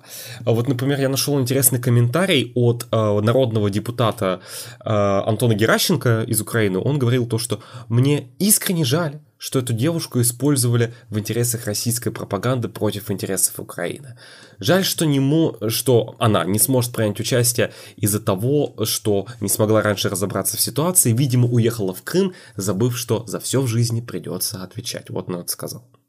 Ну и, конечно, абсолютнейшее подтверждение того, что Самойлову просто использовали от и до и потом выкинули. Ну, хотя бы давайте посмотрим на то, каким выглядело ее участие в 2018 году. А Самойлов, на самом деле, как раз тот человек, который довольно открыто рассказывал, знаешь, о всей э, этой кухне, ну, потому что было понятно, что ее терять, в принципе. Она после своего участия в 2018 году особо ни на каком телевидении не появлялась, никакого интереса к ней ни у кого не было. И даже, знаешь, вот этот период, когда, знаешь, Россия отказалась от участия, и потом Россия в очередной раз, спустя 11 месяцев, вспомнила, что надо готовиться к Евровидению, вот она снова появилась на телевидении, два месяца ее показывали, про нее забыли, и все, и больше ее не существует снова. То есть было понятно, что вот как только конкурс закончится, она сразу никому не будет нужна. Мне кажется, самая большая ошибка, конечно, была согласиться ехать снова в 2017 году. Но как минимум она могла этого не сделать и как бы всем показать, что типа, ну знаешь, как бы она продемонстрировала эту вот гнилую натуру, как минимум. Да, то, тех, кто принимал решение ее отправить, ну типа, вот, э, э, что ее, ну, всем бы, ну, стало бы совсем понятно, даже внутри России, что ее полностью использовали. С другой стороны, я могу ее понять, как бы на нее свалился вот этот вот once in a lifetime шанс поехать на Евровидение, как бы, ну, она решила я им воспользоваться. Считаю, даже... что ее абсолютно нельзя винить в том, что она согласилась э, воспользоваться. Я считаю, что в нет, большинстве... Нет, я ее не виню, ну, она я, я, я, про то, что, типа, шансом. Но... А, многие говорили в тот, в 2018 году, что, мол, особенно после репетиции, после выступления живого, что, мол, что она поехала, она должна была, типа, свои способности и возможности, навыки музыкальные как-то трезво оценить. Так, господа, как бы далеко не каждый способен абсолютно трезво оценить свои навыки, и в первую очередь это ответственность вещателя насчет того, кого выбирать если мы кого-то выбираем с закрытым отбором, то это в первую очередь а, ответственность вещателя, потому что Юлия Самойлова, не, наверное, не сама себя отправила на Евровидение от России. Ее выбрал кто-то, ее кто-то протолкнул туда. А, и... Да, конечно, она не национальный отбор выиграла. Да, поэтому ответственность в первую очередь на вещателя. А то, да, э, исполнительница, да, может быть, она, она очень плохо спела. Она очень плохо спела в, в полуфинале и на припате. Я, я, я помню ее первое выступление. Это припате, на, на которой я был. Да-да-да. Да. Вот, но тем не менее, а, получается, Самойлова не, не рассчитала свои возможности, не рассчитала свои способности, но, мягко говоря, участвовала в Евровидении в очень плохих условиях, а, с очень а плохой командой, а, не, а в чем неподходящей. А что там рассчитывать? А что там рассчитывать, потому что ей просто дали композицию. Да, То есть это же не тоже. было так, понимаешь? Uh, я просто прочту несколько вещей, несколько комментариев. Uh, Самойлова очень охотно, как я уже сказал, давала интервью, потому что что и скрывать, собственно. Это поэтому Сергей Лазарев не станет там всю подноготную раскрывать, а то его потом, соответственно, на новогодний Z Огонек 2023 не позовут, да, где... Он, он серьезно так назывался? Он не так назывался, но там сидели российские военные, mm. и там Петросян рассказывал шутки про то, что, соответственно, а, когда а, президентом Украины был, а, значит, э, э, шоколадный магнат, э, жизнь в Украине была не сладкой, а когда в Украине комик, жизнь там не смешная. Он это рассказывал. Да, и рассказывал, что вся Европа вот-вот уже замерзла от газа. Это 31 декабря в России 2022 год наслаждайтесь абсолютно. Я надеюсь, что вы это не смотрели, но просто я смотрел нарезку лучших моментов, и как бы э, потом Лучше? я решил, что мне нужно психическое лечение. Вот. Эм, Лазарев там выступал тоже на этом голубом огоньке, если не ошибаюсь, и у него был какой-то типа номер про, про новые территории российские, что-то типа такого. В общем, э, ну, чтобы вы поняли, да, да, да, э, замечательно. Но в любом случае, я считаю, что в 2018 году как раз-таки прям такой пропаганды в участии Самойлова не было. Скорее там наоборот пытались как, как можно меньше внимания а, привлекать к тому, что Россия вообще участвует в Евровидении, не прошли финал. И, и вообще... Это был абсолютно, понимаешь, это настолько было угарно за, тем, за всем этим следить, особенно, типа, зная, как в шестнадцатом году, да, потому что, ну, 8, ну, это вот прям вот только что было, да, предыдущее участие, ну, в 17 мы не считаем, да, в 16 вот предыдущая часть, и вот сейчас едет Самойлова. И она вот что она говорила – мне сказали об этом, о том, что она, что Первый канал готов ее отправить через год снова, да, как бы на конкурс. Мне сказали об этом и пропали почти на год, до февраля. Было неприятно, я не понимала, чем заниматься, не понимала, собирать команду или не собирать. Когда я звонила на Первый канал и спрашивала, а когда будет песня, мне отвечали, Юля, все будет, не переживай. И только в феврале мне представили ту самую композицию, пожаловалась певица. То есть, дальше, как это было дальше? Самойловой дали песню, не спросили, то есть, типа, как там, чё, как. Э, ну, как бы она сказала, ну да, мне понравилось. Сможешь? как бы это да, ей вопрос. просто дали песню. Просто вот у нас есть песня, типа, ты чё, мы на нее потратились, и ты еще, типа, будешь не согласна? Э, все, э, взяли эту композицию, сняли клип буквально за один день. Она говорила о том, что... Ну, она посмотрела клип, она сказала, мне не нравится. Типа вот эта вот гора, от, от которой все ржали, mm-hmm. она сказала то, что, ну, ну, вы, ну, типа это, ну, нелепо выглядит. Ей сказали то, что нет, уже поздно что-либо переделывать, мы ничего не будем, и так нормально. Все это загрузили, отправили. Uh, опять про нее забыли. Доподлинно известно, что практически никаких репетиций весь апрель Первый канал не проводил с ней, ничего не проводилось ее участие никаким образом практически не спонсировалось, то есть ей оплатили перелет, номер Первый канал вообще не спонсировал, все, соответственно, сделали там максимально, все она делала э, самостоятельно, что, что она могла сделать нормально вообще, да, как, как Первый канал в тот год относился к тому участию. Она была на припате, в тот год на припате в Москву приехало 5 стран, блин, 5 стран, э, офигительно, из которых, значит, Молдова, блин, Доредос, Азербайджан, Армения и Мальта каким-то образом занесло Кристабель, рассказать Которая про табу. пела свою, а, свою песню Rush. Она пела Rush, она пела Rush в Москве. Она пела Rush in а. Russia. Простите, пожалуйста. Вау, ты прям как Евгений Петросян на новогоднем. Да-да-да, лучше. Промо-компании вообще никакой не было. Первый канал не проводил никакой промо-компании в тот год. Никаким образом про Евровидение не рассказывалось. Про какие-то типа отрывки, то, что будет конкурс, то, что там появилось только в начале мая, никаких особых шоу даже не было. То есть, как мы там Юлю Самойл куда-то отправляем, это ничего особо не появлялось. Ну, там в день финала Евро показали что-то, но все равно этого не было.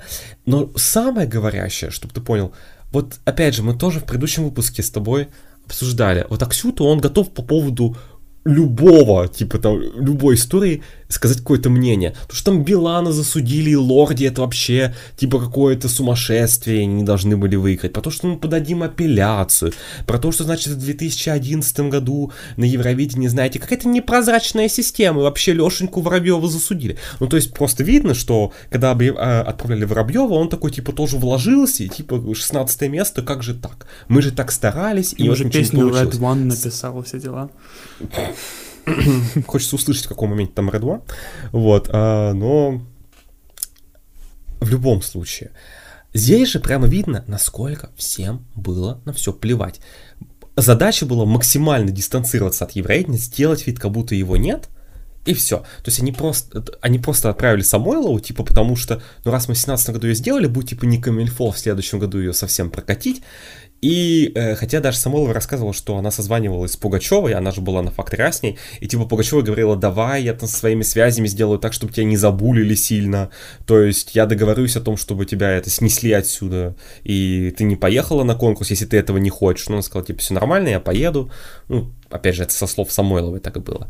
А, вот просто, ты понимаешь, я, это было же предвкушение, когда все ожидали, что Россия сейчас первый раз в истории не пройдет финал. То есть мы все ждали, что сейчас это произойдет. Все думали, сейчас будет это или не будет это. Это был невероятный день. Я прям, знаешь, когда там назвали десятого финалиста Нидерланды, я просто такой, боже, там просто эпохальный момент был, когда Самойлова слилась, э, и на всю квартиру просто орал, боже мой, да, боже мой, это случилось.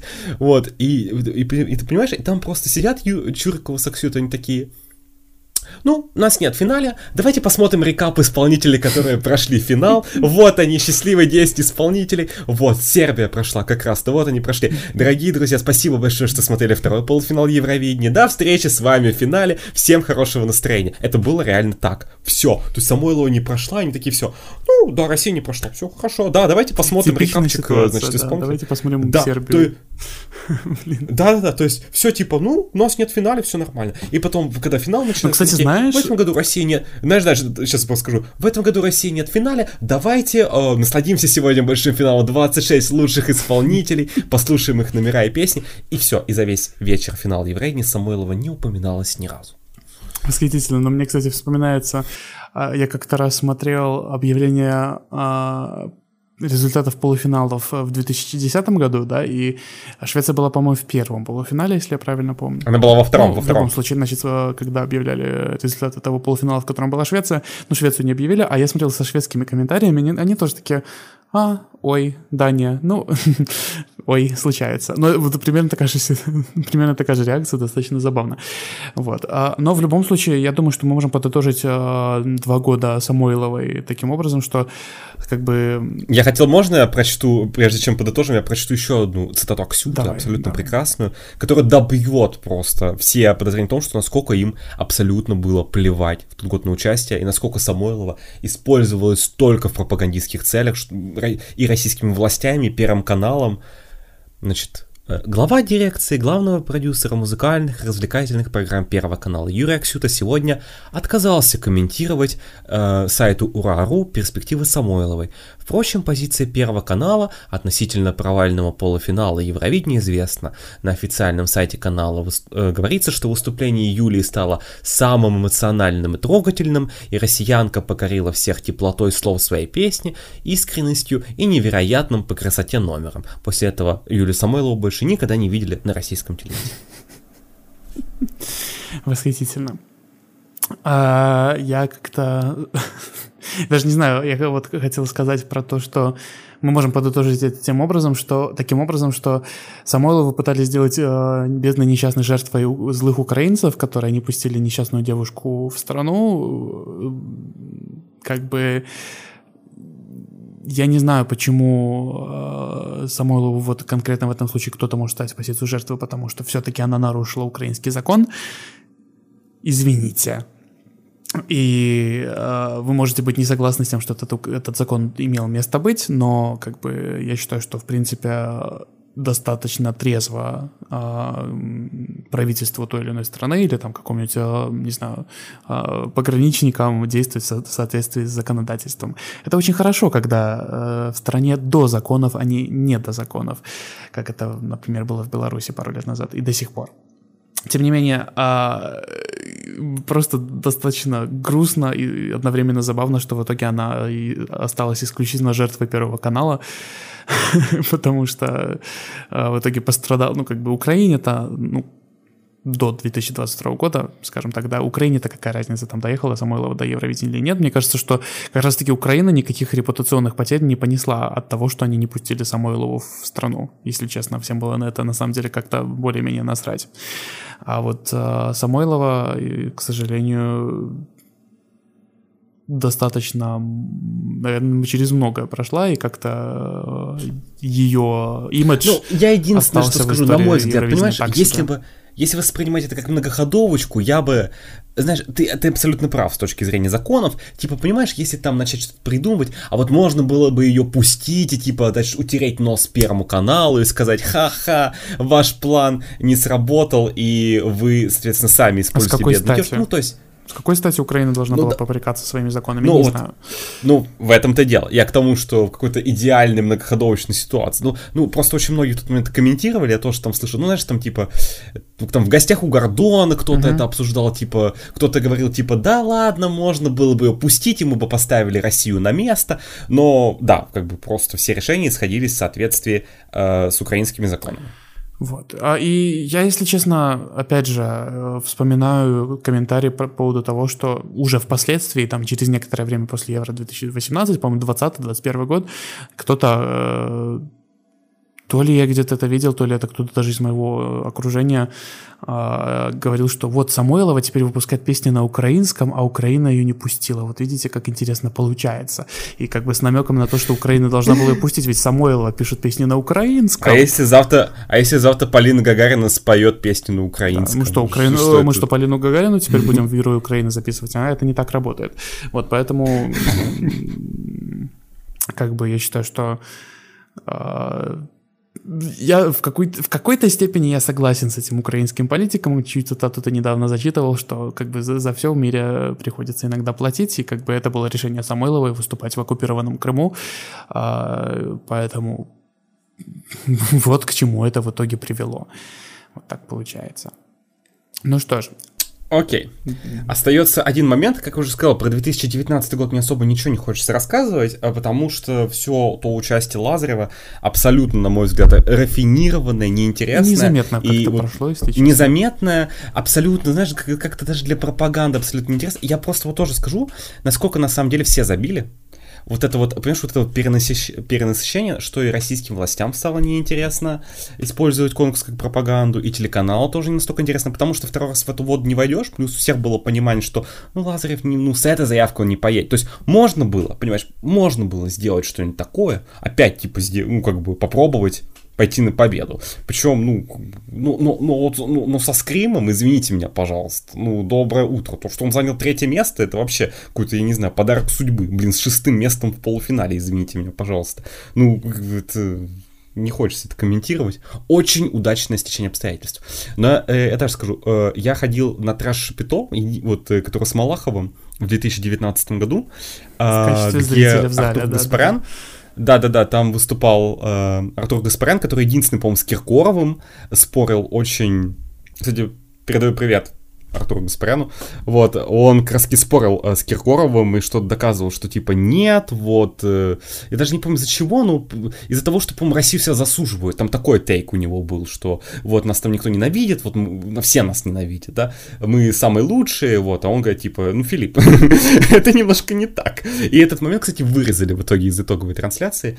Э, сразу скажу, я то ходил просто, чтобы поржать, нам, типа, бесплатно предложили, и мы такие, и нас еще на первый ряд посадили, поэтому такие, Значит, э, просто было весело. Э, это было, знаешь, это как э, сюжет на дожде телеканале тоже был, типа, человек ходил, знаешь, в студию Владимира Соловьева, чтобы снять репортаж, типа, чтобы поржать, чтобы посмотреть, что они там обсуждают, типа, вживую. Это был такой же примерно experience. Ну, я ожидал большего трэша, но я помню, как там тоже точно рассказывали, типа, мы планируем цикл передачи о Сереже Лазареве знаешь, сколько передач вышло в этом цикле? Ровно одна. Вот то, та, на которую я сходил. Они реально забили и не стали снимать другие передачи. Все. То есть им реально стало пофиг на это все. Насколько даже то участие, ну как бы на одном имени Лазаря все равно немножко выехали, но как-то никакой пропаганды там особо и не было. Ну то есть как-то ну, пос посмотрели, но в, в целом ничего такого, даже несмотря на то, что, опять же, ВКТРК за это было ответственно. Но вот участие 20 и 21 годов, это просто вишенка на тортике. Это последний пятый пункт, как я говорил, о том, что, в принципе, вся история, связанная с пропагандой, мною делится на пять частей. И, соответственно, Самойлова и э, да, сначала участие Лазарева в 16 году Самойлова, это третий, четвертый пункт, соответственно, и последнее это участие 20 -го. Так, сори. Сейчас это... Э, а вот участие... Э, сейчас, еще, все заново. Ну и, соответственно, э, участие Лазарева в 2016 году и потом Самойлова это третий, четвертый пункт, соответственно. Ну а вот то, что было в 2020 и 2021 годах, это уже последний заключительный пункт. А почему я, в принципе, выношу это отдельно и почему мне показалось это все довольно интересно? В 2020 году, ну, когда был Первый канал, ну, все равно было ощущение, что, ну, Первый канал кого-то более интересного, наверное, отправит, чем а, снова Лазарев, потому что, ну, блин, это было настолько, на самом деле, нелепо, типа, у вас страна 145 миллионов человек, и вы за 4 года два раза отправили Лазарева и два раза Самойлову. Типа, два артиста на страну, Сергей Лазарев и Самойлова, на, на 145 миллионов человек. Потрясающе. И как-то все равно было восприятие, что, ну, наверное, Первый канал выберет кого-то, ну, что, что-то более интересное. Вот. Но все равно было ощущение, что это будет какой-то системный артист, как это было всегда до этого. Что не будет какого-то выхода за рамки. Ну, наверное, песни про мир уже тоже не будет, потому что всех это немножко задолбало. Но, то есть, не было какого-то супер большого ожидания. И потом, опять же, я тоже прихожу домой. И такой, Первый канал в своем любимом, знаешь, репертуаре, когда э, ничего, вообще никаких заранее заявлений. И просто, знаешь, я вот пришел домой, что-то думаю, что-то как-то, ну, давнее, уже, уже пар... Знаешь, почему-то вот в этот день, это было 2 марта, что-то как-то начали какие-то дополнительные слухи ходить, знаешь, когда вот это опять наша любимая группа начала говорить, что типа Зевер поедет на Евровидение, знаешь, это все, как-то все активизировалось. Я такой, ну, это ничего не значит, но может быть что-то сегодня будет. Я помню, что в прошлый раз, когда был первый, они типа Самойловы вот просто в новостях взяли и вбросили это.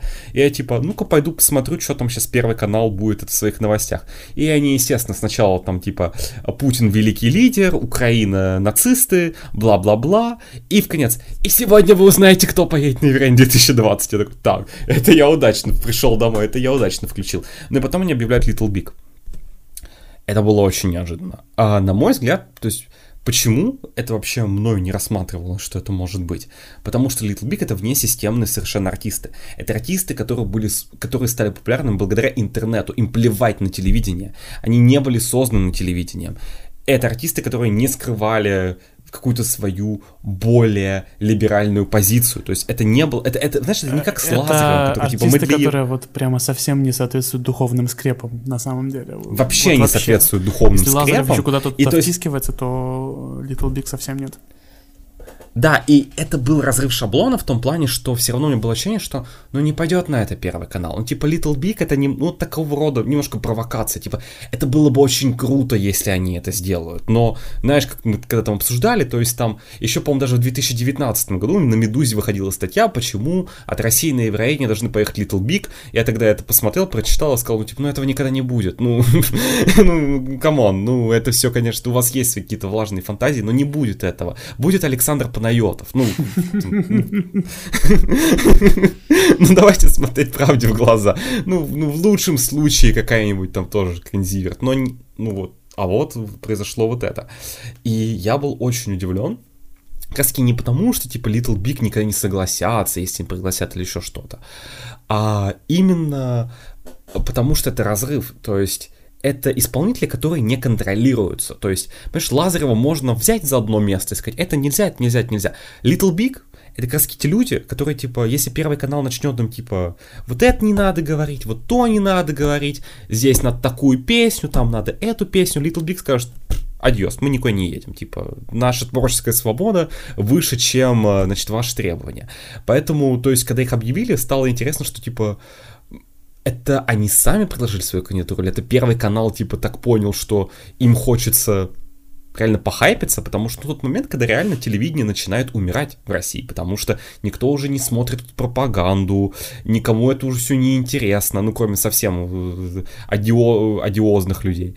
И вся аудитория сидит в интернете, вся молодежь сидит в интернете, никто не смотрит телек, и тут хоп, Little Big.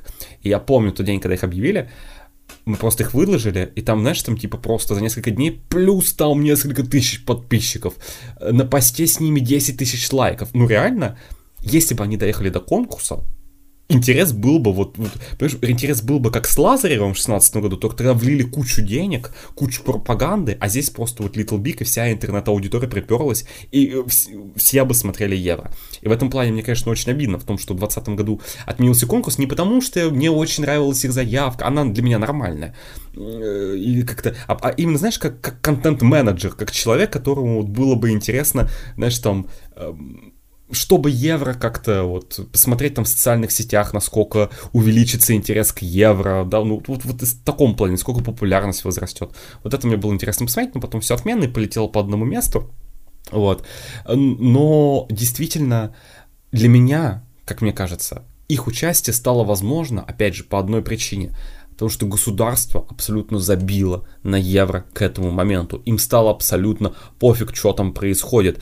Э, отправляйте кого хотите. То есть это совершенно не какого-то Uh, это не, решение кого-то отправить на евро, это уже не то, что там обсуждается. Где-то Первый канал может полностью все сделать на свое усмотрение, и типа презентация России на евро это не госуд... ну, как бы, это не настолько важное государственное событие, чтобы, типа, вот этим заниматься. По сравнению с тем, как, например, это было там в 14, 15, 16 годах. Ну, особенно, а, э, и... даже вспоминая через год, конечно, забегаем, но вот эта вот э, прекрасная фраза министра культуры Российской Федерации, я не помню, как звали эту чудесную женщину, э, которая сказала, что Евровидение это не культура, да, то есть, как бы, ну, что это такое, никто это не а, смотрит. Я, по-моему, кидал тебе пост, да, это женщина, которая говорила, что я не хожу в музей, ну, вот это вот все Э, загуглите, кто такая министр культуры Российской Федерации, начиная с 2020 года, и напишите мне там Live, Journal, найдите ее, вы найдете чудеснейшую цитату, и этот человек сказал, что еврей это не культура, вот это вот министр культуры. Э, в жопу таких министров культуры, простите, пожалуйста. И uh, Little Big на самом деле в 22 году, уже после начала войны, когда они уехали, они дали интервью Ирине Шихман, я посмотрел выборочно отрывки, потому что, опять же, Little Big, я не супер фанат их творчества, то есть мне нравятся какие-то их отдельные песни, но, то есть, при, прикольные ребята, но я не прямо что-то там. Э, отдельные вопросы, связанные с евро, особенно я включил, посмотрел, и они-то сказали как раз-таки, что они, типа, позвонили на Первый канал, сказали, типа, вот, мы не против поучаствовать. И Первый канал такой, типа, подумал несколько дней. Понимаешь, они позвонили где-то в феврале, понимаешь, 20, э, 20 года. И Первый канал, как всегда, ничего не готово, ничего нет. И тут я, я провижу Аксюту, который сидит такой, блин, кого отправить, Панайотова или кого-то этого. И тут он звонит Little Big, и такие, а мы не против поехать на конкурс. Он такой, все. И даже у шведов не надо покупать песню, они сами все сделают. Э, то есть, и они решились на это. И это было очень прикольно на самом деле. Но они тоже типа дали свои условия, что мы там не будем делать это то.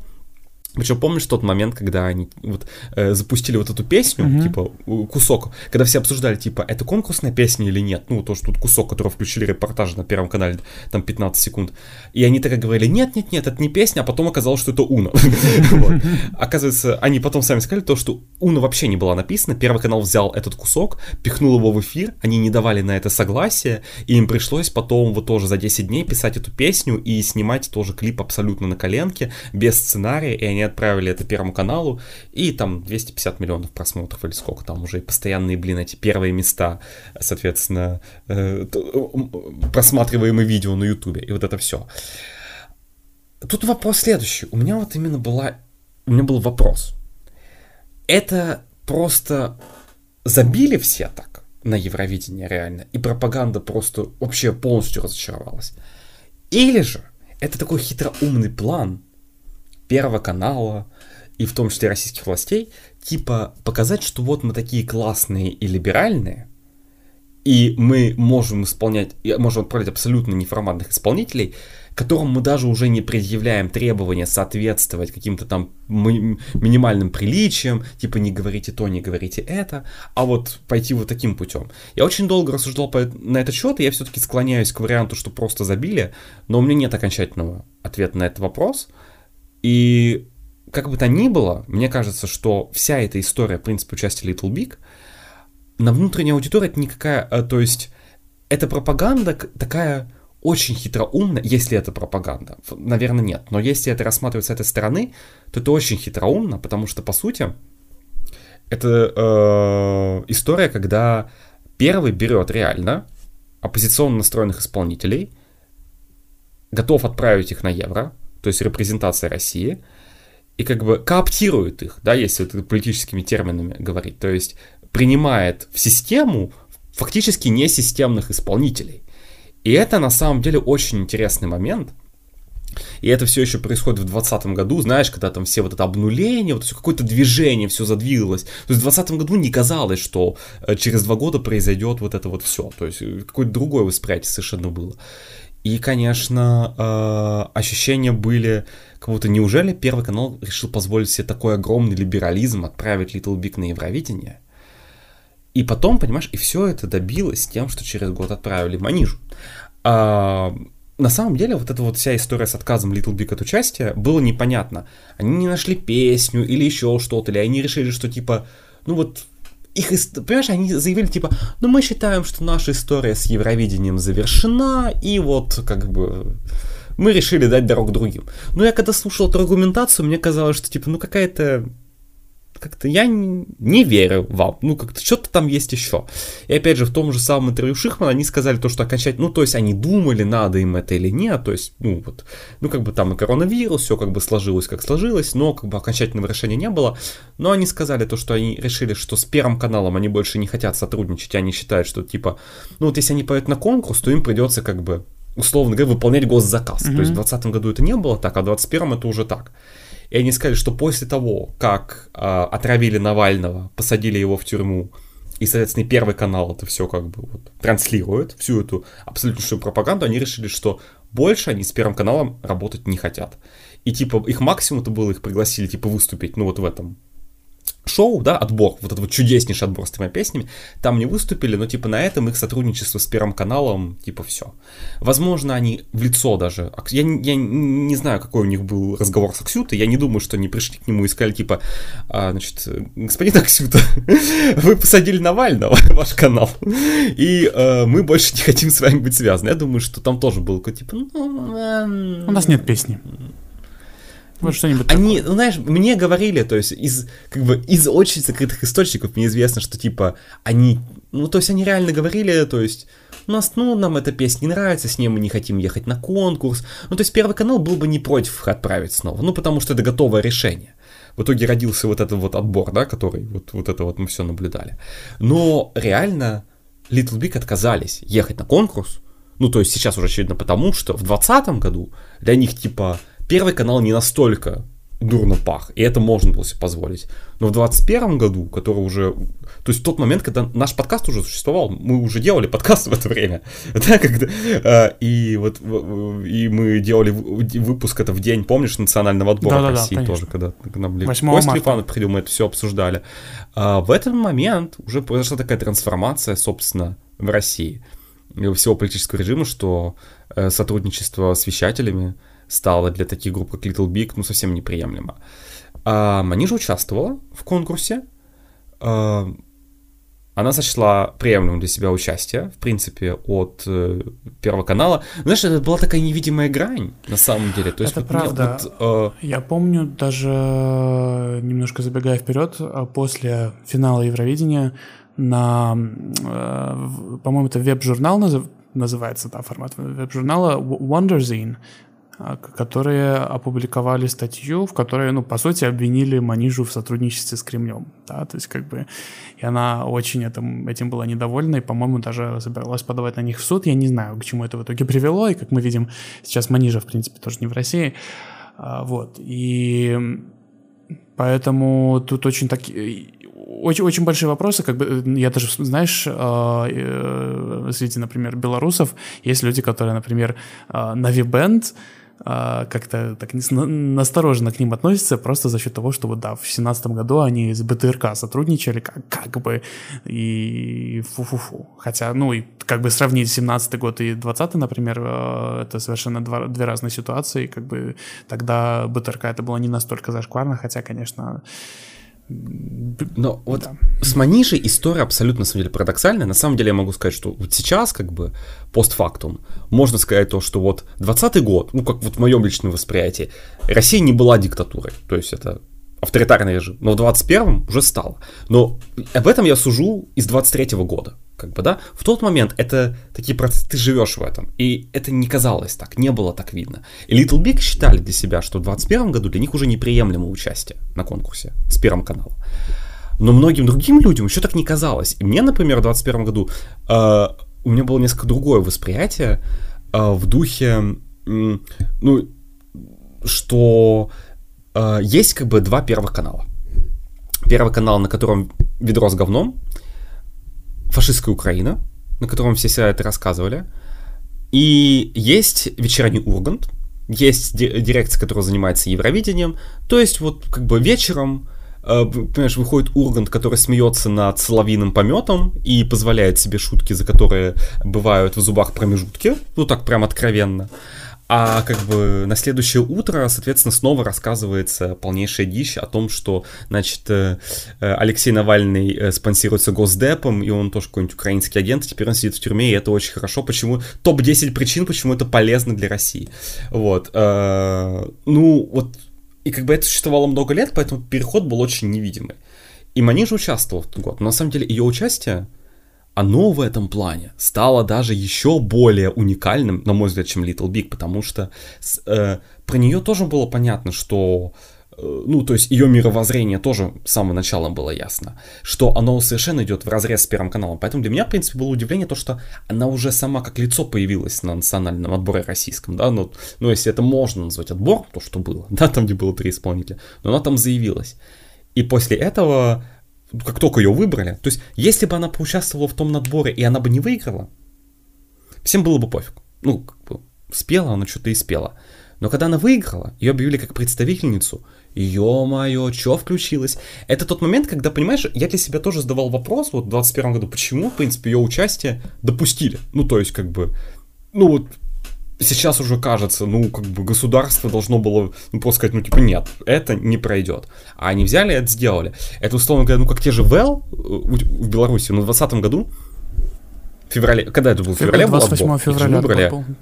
Да, был отбор, их выбрали, самый... но через полгода они уже враги народа, как бы получается. И с Маниж, на самом деле, вам, ну, спустя такой вот промежуток, ну, ну, постфактум получается немножко так же, потому что Маниш сейчас абсолютно как бы недопустимое лицо в России. Там какое-то списки, вот, знаешь, вот эти черные списки, типа кого там... Нельзя включать песни Знаем, Меладзе, нельзя, нельзя да. включать песни вот этого. Значит, и, и так далее, и так далее, и так далее. Вот, и у нее такое же восприятие было, и поэтому то, что на самом деле то, что она поехала от Первого канала, это был, на самом деле, прикол, который воспринимался как возможность на государственном российском телевидении несут абсолютно, абсолютный бред, привносить абсолютно, абсолютно другую либеральную повестку. То есть же то, что нет в дискурсе. Потому что в этом плане Уна, например, эта заявка, это просто заявка, которая ха-ха, ну, это песня ну, Little правда. Big, да. да, да, ну прикольно. А как бы Russian Woman сама по себе, ты уже слушаешь текст, и как бы почему все так забомбили? Ну, потому что все услышали текст. Все услышали текст, все его поняли, и все очень сильно забомбили. Я просто прочитаю, да, как бы спустя два года, э, ну вот, прошло два года, как все эти заявления выглядят. Значит, главе Следственного комитета Александру Бастрыкину ранее обратилась редакция издания «Ветеранские вести», посчитавшая сценический номер Манижи оскорбляющим достоинство русских женщин и нарушающим национальное согласие. Что такое национальное согласие? Я не знаю. Что такое традиционные а... латышские ценности? Как бы вопрос. Который нарушила Саманта Тина, да? И другая совершенно новость. Депутат Дропек, знаешь, ты, может, видел тоже интервью э, вот этого, знаешь, вот эта женщина, которая дала, давала интервью Екатерине Гордеевой, вот, вот такая бабулька, которая рассказывала о том, как как хорошо, что мы начали специальную военную операцию. Вот это вот, это, ну, это очень большой резонанс был с ней. Это было в начале войны, где она давала интервью. И вот, вот эта вот женщина, та же самая за год, собственно, до всего, она потребовала запретить Маниже выступать под флагом России. Значит, первый зампред комитета Госдумы по культуре Елена Дропека а, выступила с критикой певицы Манижи, которая представит Россию на международном вокальном конкурсе 2021 с песней Russian Woman. В частности, депутат считает недопустимым, чтобы артистка пела под российским флагом и призывала снять государственные символы. Вот наши олимпийские чемпионы будут выступать без флага России, а эти неизвестно что поющие будут выступать под флагом. Я считаю, что нужно отказаться отказаться от участия России как государства в данном мероприятии. Парламентарий заявил, что Манижа не тронула не только ее, но и всех остальных. Не знаю, кому она до такой степени понравилась, это не лучшая исполнительница от России. Причем дальше мне нравится, Дропека выразила мнение, что, наверное, не следовало бы отправить группу Little Big, которая должна была представлять Россию на конкурсе в прошлом году. Очень интересно. Ну, то есть все абсолютно объявили, ну, обвинили ее в репрезентации антироссийских ценностей. Но это было очень смешно. На самом деле, как бы мне было понятно, что Маниж доедет до конкурса, потому что, ну, как бы это сделал Первый канал. Если Первый канал молчит, они сделали заявление, типа, не, ребят, все норм, а мы так сделали, значит все будет. Типа, кто угодно что хочет в Госдуме делать, если Первый канал, ну, как бы, если они заявляют, что норм, то Первый канал, видимо, это все согласовал, и им сказали, что типа вообще Ну пускай поиграются. Ну, мне кажется, это. Да, да, да. Пусть, пусть поиграют в либерализм. Типа, ну вот это, да, типа, что они сделали, вот эти 2%, э, которые, которым нравится песня Манижи, пусть там. Ну, знаешь, такой, типа, ну раз так сложилось, то ну пусть поиграют на европейскую аудиторию, пусть она там споет, там всем понравится. Причем, реально, ну, иностранным как бы и зрителям вообще Манижа больше понравилось, чем российским. Ощутимо, очень сильно. Вот. Если вы, в принципе, хотите как-то окунуться в атмосферу того времени, вы можете послушать наш, наш выпуск, который мы выпустили как раз э, на следующей неделе после отбора э, про, в принципе, токсичное отношение еврофанов, ну и не только еврофанов к участникам, про расизм немножечко затронули, про ксенофобию. Там был Юрий Ким, Короче, замечательный выпуск, один из моих любимых. Расизм, ксенофобия. Там был Юрий Ким. Вот, поэтому... Везде, где он, везде, где такое обсуждение, там у нас обязательно будет Юрий. Да. да. Может быть, он будет у нас какое-нибудь в ближайшее время, но мы не обещаем пока что. Было бы неплохо. Ни, но ничего не обещаем, да. Мы обещаем только стрим в пятницу. А, ты знаешь, а, если поэтому, исходя из этого всего, как бы, если мне и получается вообще участие в 21 году России как-то уличить в какой-то пропаганде, то только как раз-таки совершенно в обратной, потому что это был тот шанс, как бы, знаешь, это как всегда делятся, знаешь, вот люди там, надо ходить на выборы и голосовать там умным голосованием, mm-hmm. или надо все бойкотировать, mm-hmm. надо так делать или не так, то есть там типа, надо идти на первый канал и говорить правильные вещи, или надо вообще ни в коем образом что это какашка, и не надо с ними связано ни, ни вообще, то есть это абсолютный мовитон Знаем, вообще, что там да. делать. Да, то есть, ну, то есть такая позиция. Вот. Э, Причем мне кажется, что в каком-нибудь году 16-м как раз-таки все это было намного одиознее, чем году в 21-м. Мне кажется, опять же, насчет пропаганды, она... Ну, то есть никто настолько это уже не воспринимал всерьез на самом деле. То есть настолько и в принципе, вот все это уже, все эти консенсусы, они все это развалилось, и э, настолько общество в том числе стало другим, ну, как, как это мне представляется, да, потому что, конечно, можно по-разному, да, сейчас, ну, как бы итог один, как бы все, как бы можно сказать, итог один, как бы к чему мы пришли, да, э, говорю я, как человек, который 22 года прожил в России, к чему мы пришли в итоге, э, но э, в 25 году казалось немножко не так, и все воспринималось несколько иначе, и как раз-таки я помню, что мы обсуждали это, обсуждали очень со многими, и в том числе с представ... Ну, знаешь, не только из России, не, только, там, скажем, ну, со многими вообще людьми, мы говорили о том, что, в принципе, вот это участие Манижи в тот год, вообще вот все то, как выглядело, то, что она делала на сцене, что она говорила, она очень все, на самом деле, смелые вещи, ну, типа, э, э, позволяла, потому что, ну, как можно интерпретировать, она выходит на сцену Евровидения, и она говорит, типа, как она говорит, we are ready for change, и там We are the change. Это же можно интерпретировать, ну, типа, когда на это смотришь, если на самом деле так покопаться, ну, можно же реально увидеть в этом, как минимум, ну, типа, запрос на смену власти в России. Конечно. Ну, типа, прям очень открыто. Прям тут даже не надо глубоко покопать. Как бы, конечно, она типа, да, феминистский подтекст, что мы готовы за права женщин. Ну, понятно, и это тоже присутствует. Но здесь как бы выходит представитель России на сцену и говорит «We are ready for change». И, и, и вся и как бы и как раз таки ее воспринимали в зале вообще в аудитории ну вот вся аудитория времени ее очень хорошо воспринимали весь ну как бы э, опять же если мы вспоминаем если там 15 год антибуинг технологии mm-hmm. да у нас было то здесь как бы совершенно обратная история и э, конечно э, очень как, как, как и я это формулировал, и как очень многим это формулировалось, если это можно понять как это пропаганда, как пропаганда какой-то другой России, какая-то какая страна может быть какой-то в другой, более лучшей интерпретации, э, но это позиция с 21 года, потому что после 24 февраля 22 года мы понимаем, что это невозможно. Ну, какое-то еще долгое количество времени. То есть вот эта вот картинка, которая, опять же, то, что демонстрировала Манижа, что типа вот то, что она вышла, то, что она исполнила, и типа все на это посмотрели, и, типа сказали, блин, ну Россия может не только Лазарева отправлять, да, и типа вот это вот, не знаю, квирбейтинг устраивать, условно говоря, с Уильямом Ли Адамсом, а можно еще, оказывается, бывает еще такое вот Little Big и Манижа, и вот эти все картинки, в том числе и сейчас, знаешь, там тоже, э, типа, выкладывают, тоже где-то на Reddit было недавно, там, с представителем России, знаешь, там... А, про, про, все такие позиции в ESC 250, ну, и по позиции... да? Да-да-да, там все, да, все да, да. исполнители, которые открыто поддерживали войну, там они черно-белые фотографии, а Манижа, Little Big и... И Анастасия Приходько. Анастасия Приходько. Ой.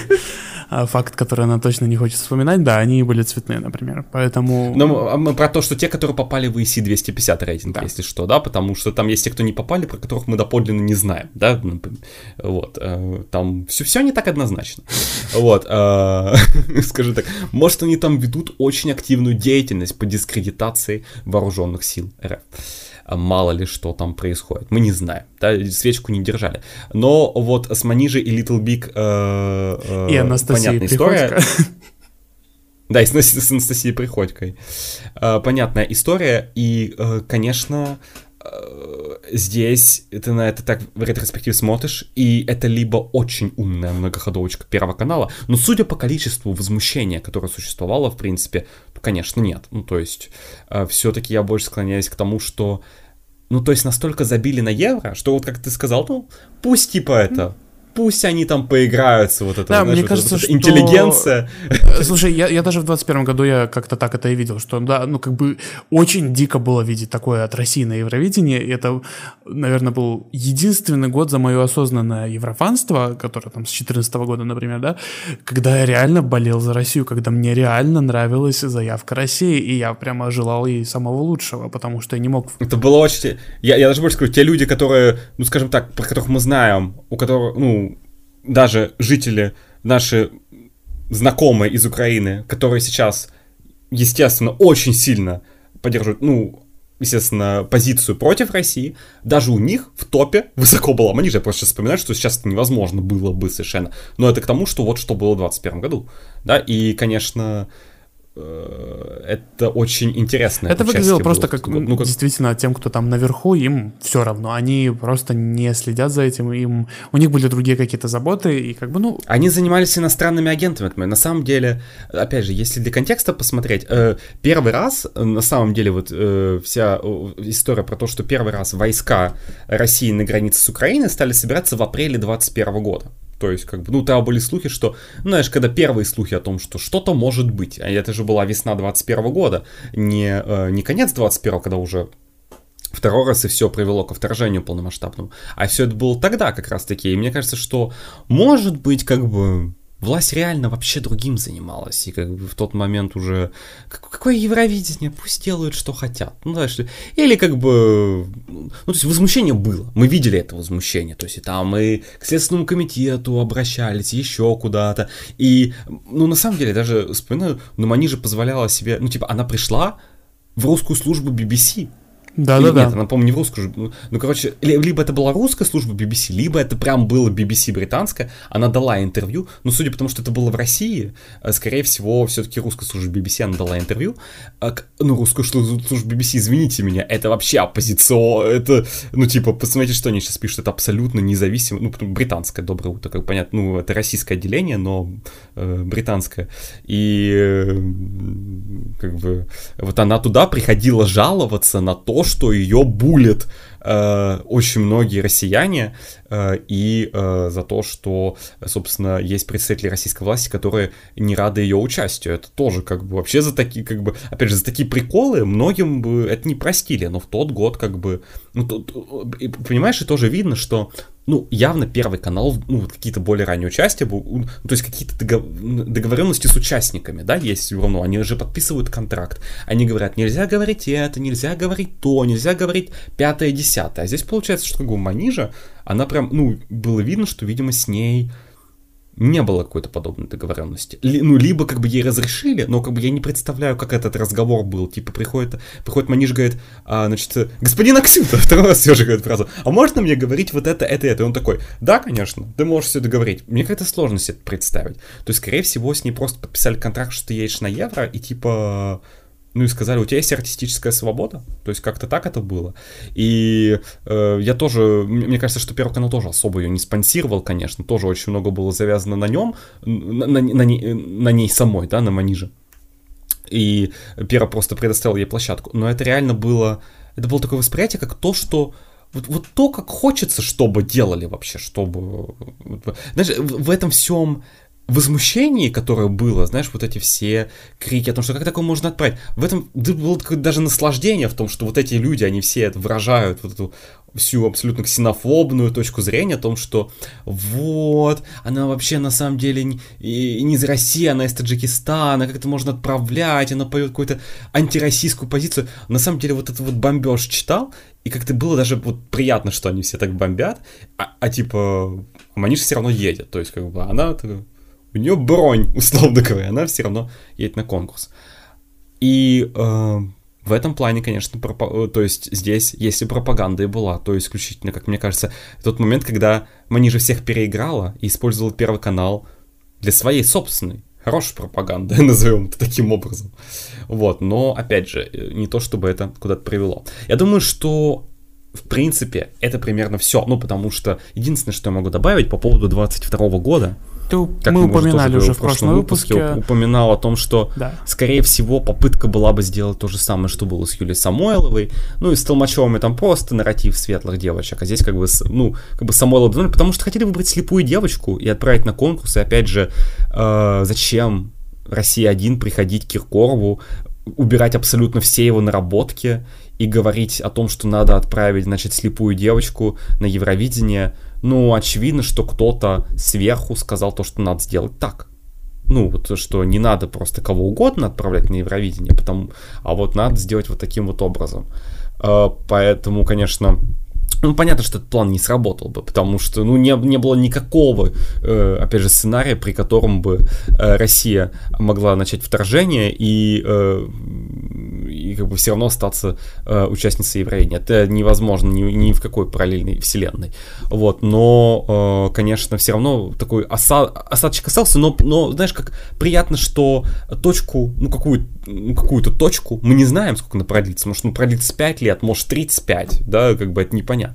Но как минимум хотя бы какую-то точку или точку запятой поставила в этом плане именно Манижа. То есть, как бы вот, на- вот на таком, э, такой ноте. Закончили на Вот, поэтому- ноте.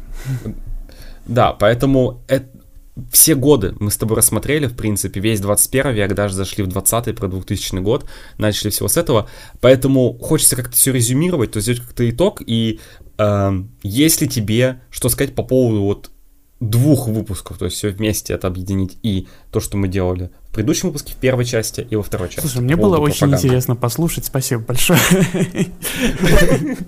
Так сказать, я эти выпуски слушаю не один раз, а два раза, во время записи и во время редактуры теперь. Предыдущие по одному разу. Но на самом деле очень классно, что ты это все разложил по полочкам. Мне, мне реально это было полезно как-то немножко втянуться вообще, что происходит в России. Все-таки, опять же, напоминаю, что в 2015 году, и когда объявили Полину Гагарину, я такой просто, кто это такая? Да, а, вот, поэтому а, это полезно понимать, как бы, а, каким образом это все происходило, каким образом работает пропаганда и каким образом работает российская пропаганда, просто чтобы, я не знаю, отправляет ли кто-то из наших слушателей этот подкаст своим там бабушкам и тетям, и дядям, и дедушкам, а, чтобы они как-то просвещались немножечко. Наверное, нет, но все равно а, я думаю, что даже если вы а, прекрасно понимаете, что такое российская пропаганда, и вы прекрасно понимаете, какая это все хуйня, я это потом замажу, ну, зацензурирую, конечно же, в любом случае полезно как-то отдавать себе отчет, как это работает, как в подобные вещи не вляпаться, и, в принципе, для общего развития всегда хорошо знать Я могу от себя добавить, на самом деле, вся эта история про то, что э, действительно в какой-то момент, на самом деле, пропаганда перестает работать. И мы на самом деле это увидели. То есть даже на примере Евровидения можно посмотреть, насколько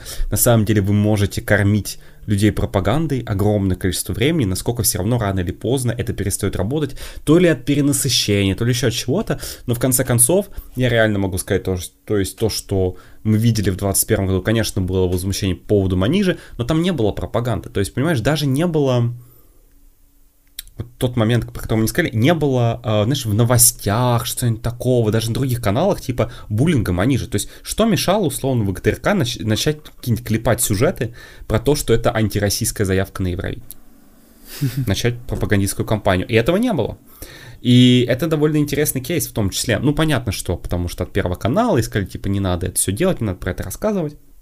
Вот. Сейчас-то можно. Сейчас, конечно, вам все расскажут, что они же предательницы Родины, можно ее иностранной агентшей признать, ну, и так далее, и так далее, и так далее. Вот, но действительно, про, насколько бы эффективной пропаганда не была, знаешь, с одной стороны перестает работать, с другой стороны, мы очень много говорили, в том числе два года назад, вот когда мы записывали выпуск Кости Телефанова, тоже вот в день, то, в тот день, когда выбрали Манижу, собственно, о восприятии, как воспринимают евреи в России. И, к большому сожалению, огромное количество этого восприятия, там просто практически тотально, оно связано с государственной пропагандой. Даже те люди, которые считают о том, что э, я оппозиционно настроенный, я критически мыслящий, а те, кто не интересуется этим вопросом, они все равно как бы потребляют точку зрения, которая сформировалась в обществе, то есть как бы среднестатистическое сформированное мнение о конкурсе.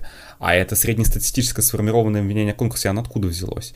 Оно взялось, в принципе, из опыта вот этих вот первых 15-17 лет, вот с 2000 года, собственно, и вот до определенного момента, когда э, весь этот нарратив о том, что нас все ненавидят и вообще и на, и на нас всех засудят, э, вот это все использовалось. Но единственное, что могу сказать, Россия, естественно, не единственная страна, которая так делала, но э, мне кажется, что, ну, просто я могу про это рассказать. Мы хотим сделать, в том числе, там, про Азербайджан мы тоже хотим поговорить, Много и про другие страны, но мы, но мы это все объединим в один эпизод, да, потому что, э, как минимум, да, э, ну, хотя бы потому, что мы так хорошо не знаем, но все равно мне кажется, что э, все-таки ни одна другая страна так сильно евреи в этих целях не использовала. А, и, конечно, в этом плане э, хочется сказать, наверное, даже я стал фанатом Евровидения, потому что, как вот говорил в предыдущем эпизоде, э, конкурс так разрекламировали, что про него все знали, все так говорили. То есть в, в, в какой-то степени даже как бы я в это влился, потому что была большая реклама, ну, возможно, я не знаю, как назвать, может, была рекламная кампания, а не пропагандистская кампания. Ну, реклама, пропаганда очень связанные вещи, на самом деле, да, где, где эта грань? Собственно, можете сказать, вы не рекламируете продукт, вы пропагандируете его потребление. Боже мой, куда, в какую степь мы заходим, я не знаю. Это уже какой-то другой подкаст. Но, тем не менее, э, все равно э, очень жаль, что восприятие во многом сформировалась именно тем, как российская власть эксплуатировала Евровидение многие годы. Мне просто хочется верить, что вам было интересно слушать, и после этих двух выпусков вы действительно а, поняли чуть лучше. Возможно, вы не задумывались об этом, возможно, кто-то писал то, что задумывались, но как бы вот мы смогли разложить по полочкам. Возможно, вы увидели действительно, как это работало. И э, очень жаль, что на самом деле так происходило, потому что понятно, что после 70 а, выпусков записи подкаста Welcome Europe, наверное, явно, это, кстати, что для нас Евровидение, это важный конкурс. Это 69-й. Да. Вот, ну, прекрасно. Да? Ну, мы еще стрим приплюсуем, да, то есть вот, ну, почти вот, почти 70 эпизодов. 69 какое хорошее число. Вот, а, значит, записи э, подкаста как-то очевидно, что для нас этот конкурс как-то дорог, что-то значит для нас, да, и как-то вот какой-то осадочек остается, когда государство э, полностью его эксплуатируют. И хочется надеяться, что в будущем, э, каком-то пока неопределенном, этого не будет. Ну, может быть, мы даже приложим какие-то собственные усилия для того, чтобы этому препятствовать и, собственно, мешать пропаганде. Ну, наверное, на этом ну, как-то все. И помните, Евровидение политика, к счастью или к сожалению, это уже на ваше усмотрение, тесно связаны. Поэтому от этого, к сожалению, вот от этого никуда не деться, и, наверное, единственное сожаление это то, что выбора нет. Вот.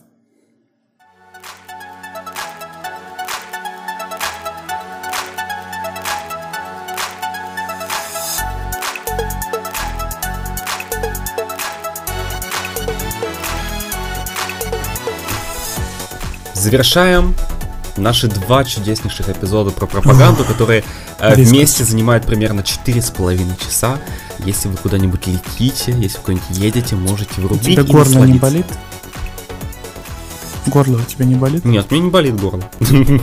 Сегодня нет. Значит, ты его использовал по назначению. Вот. Хорошо. А, наконец-то закончились два выпуска, в которых я не так много говорил.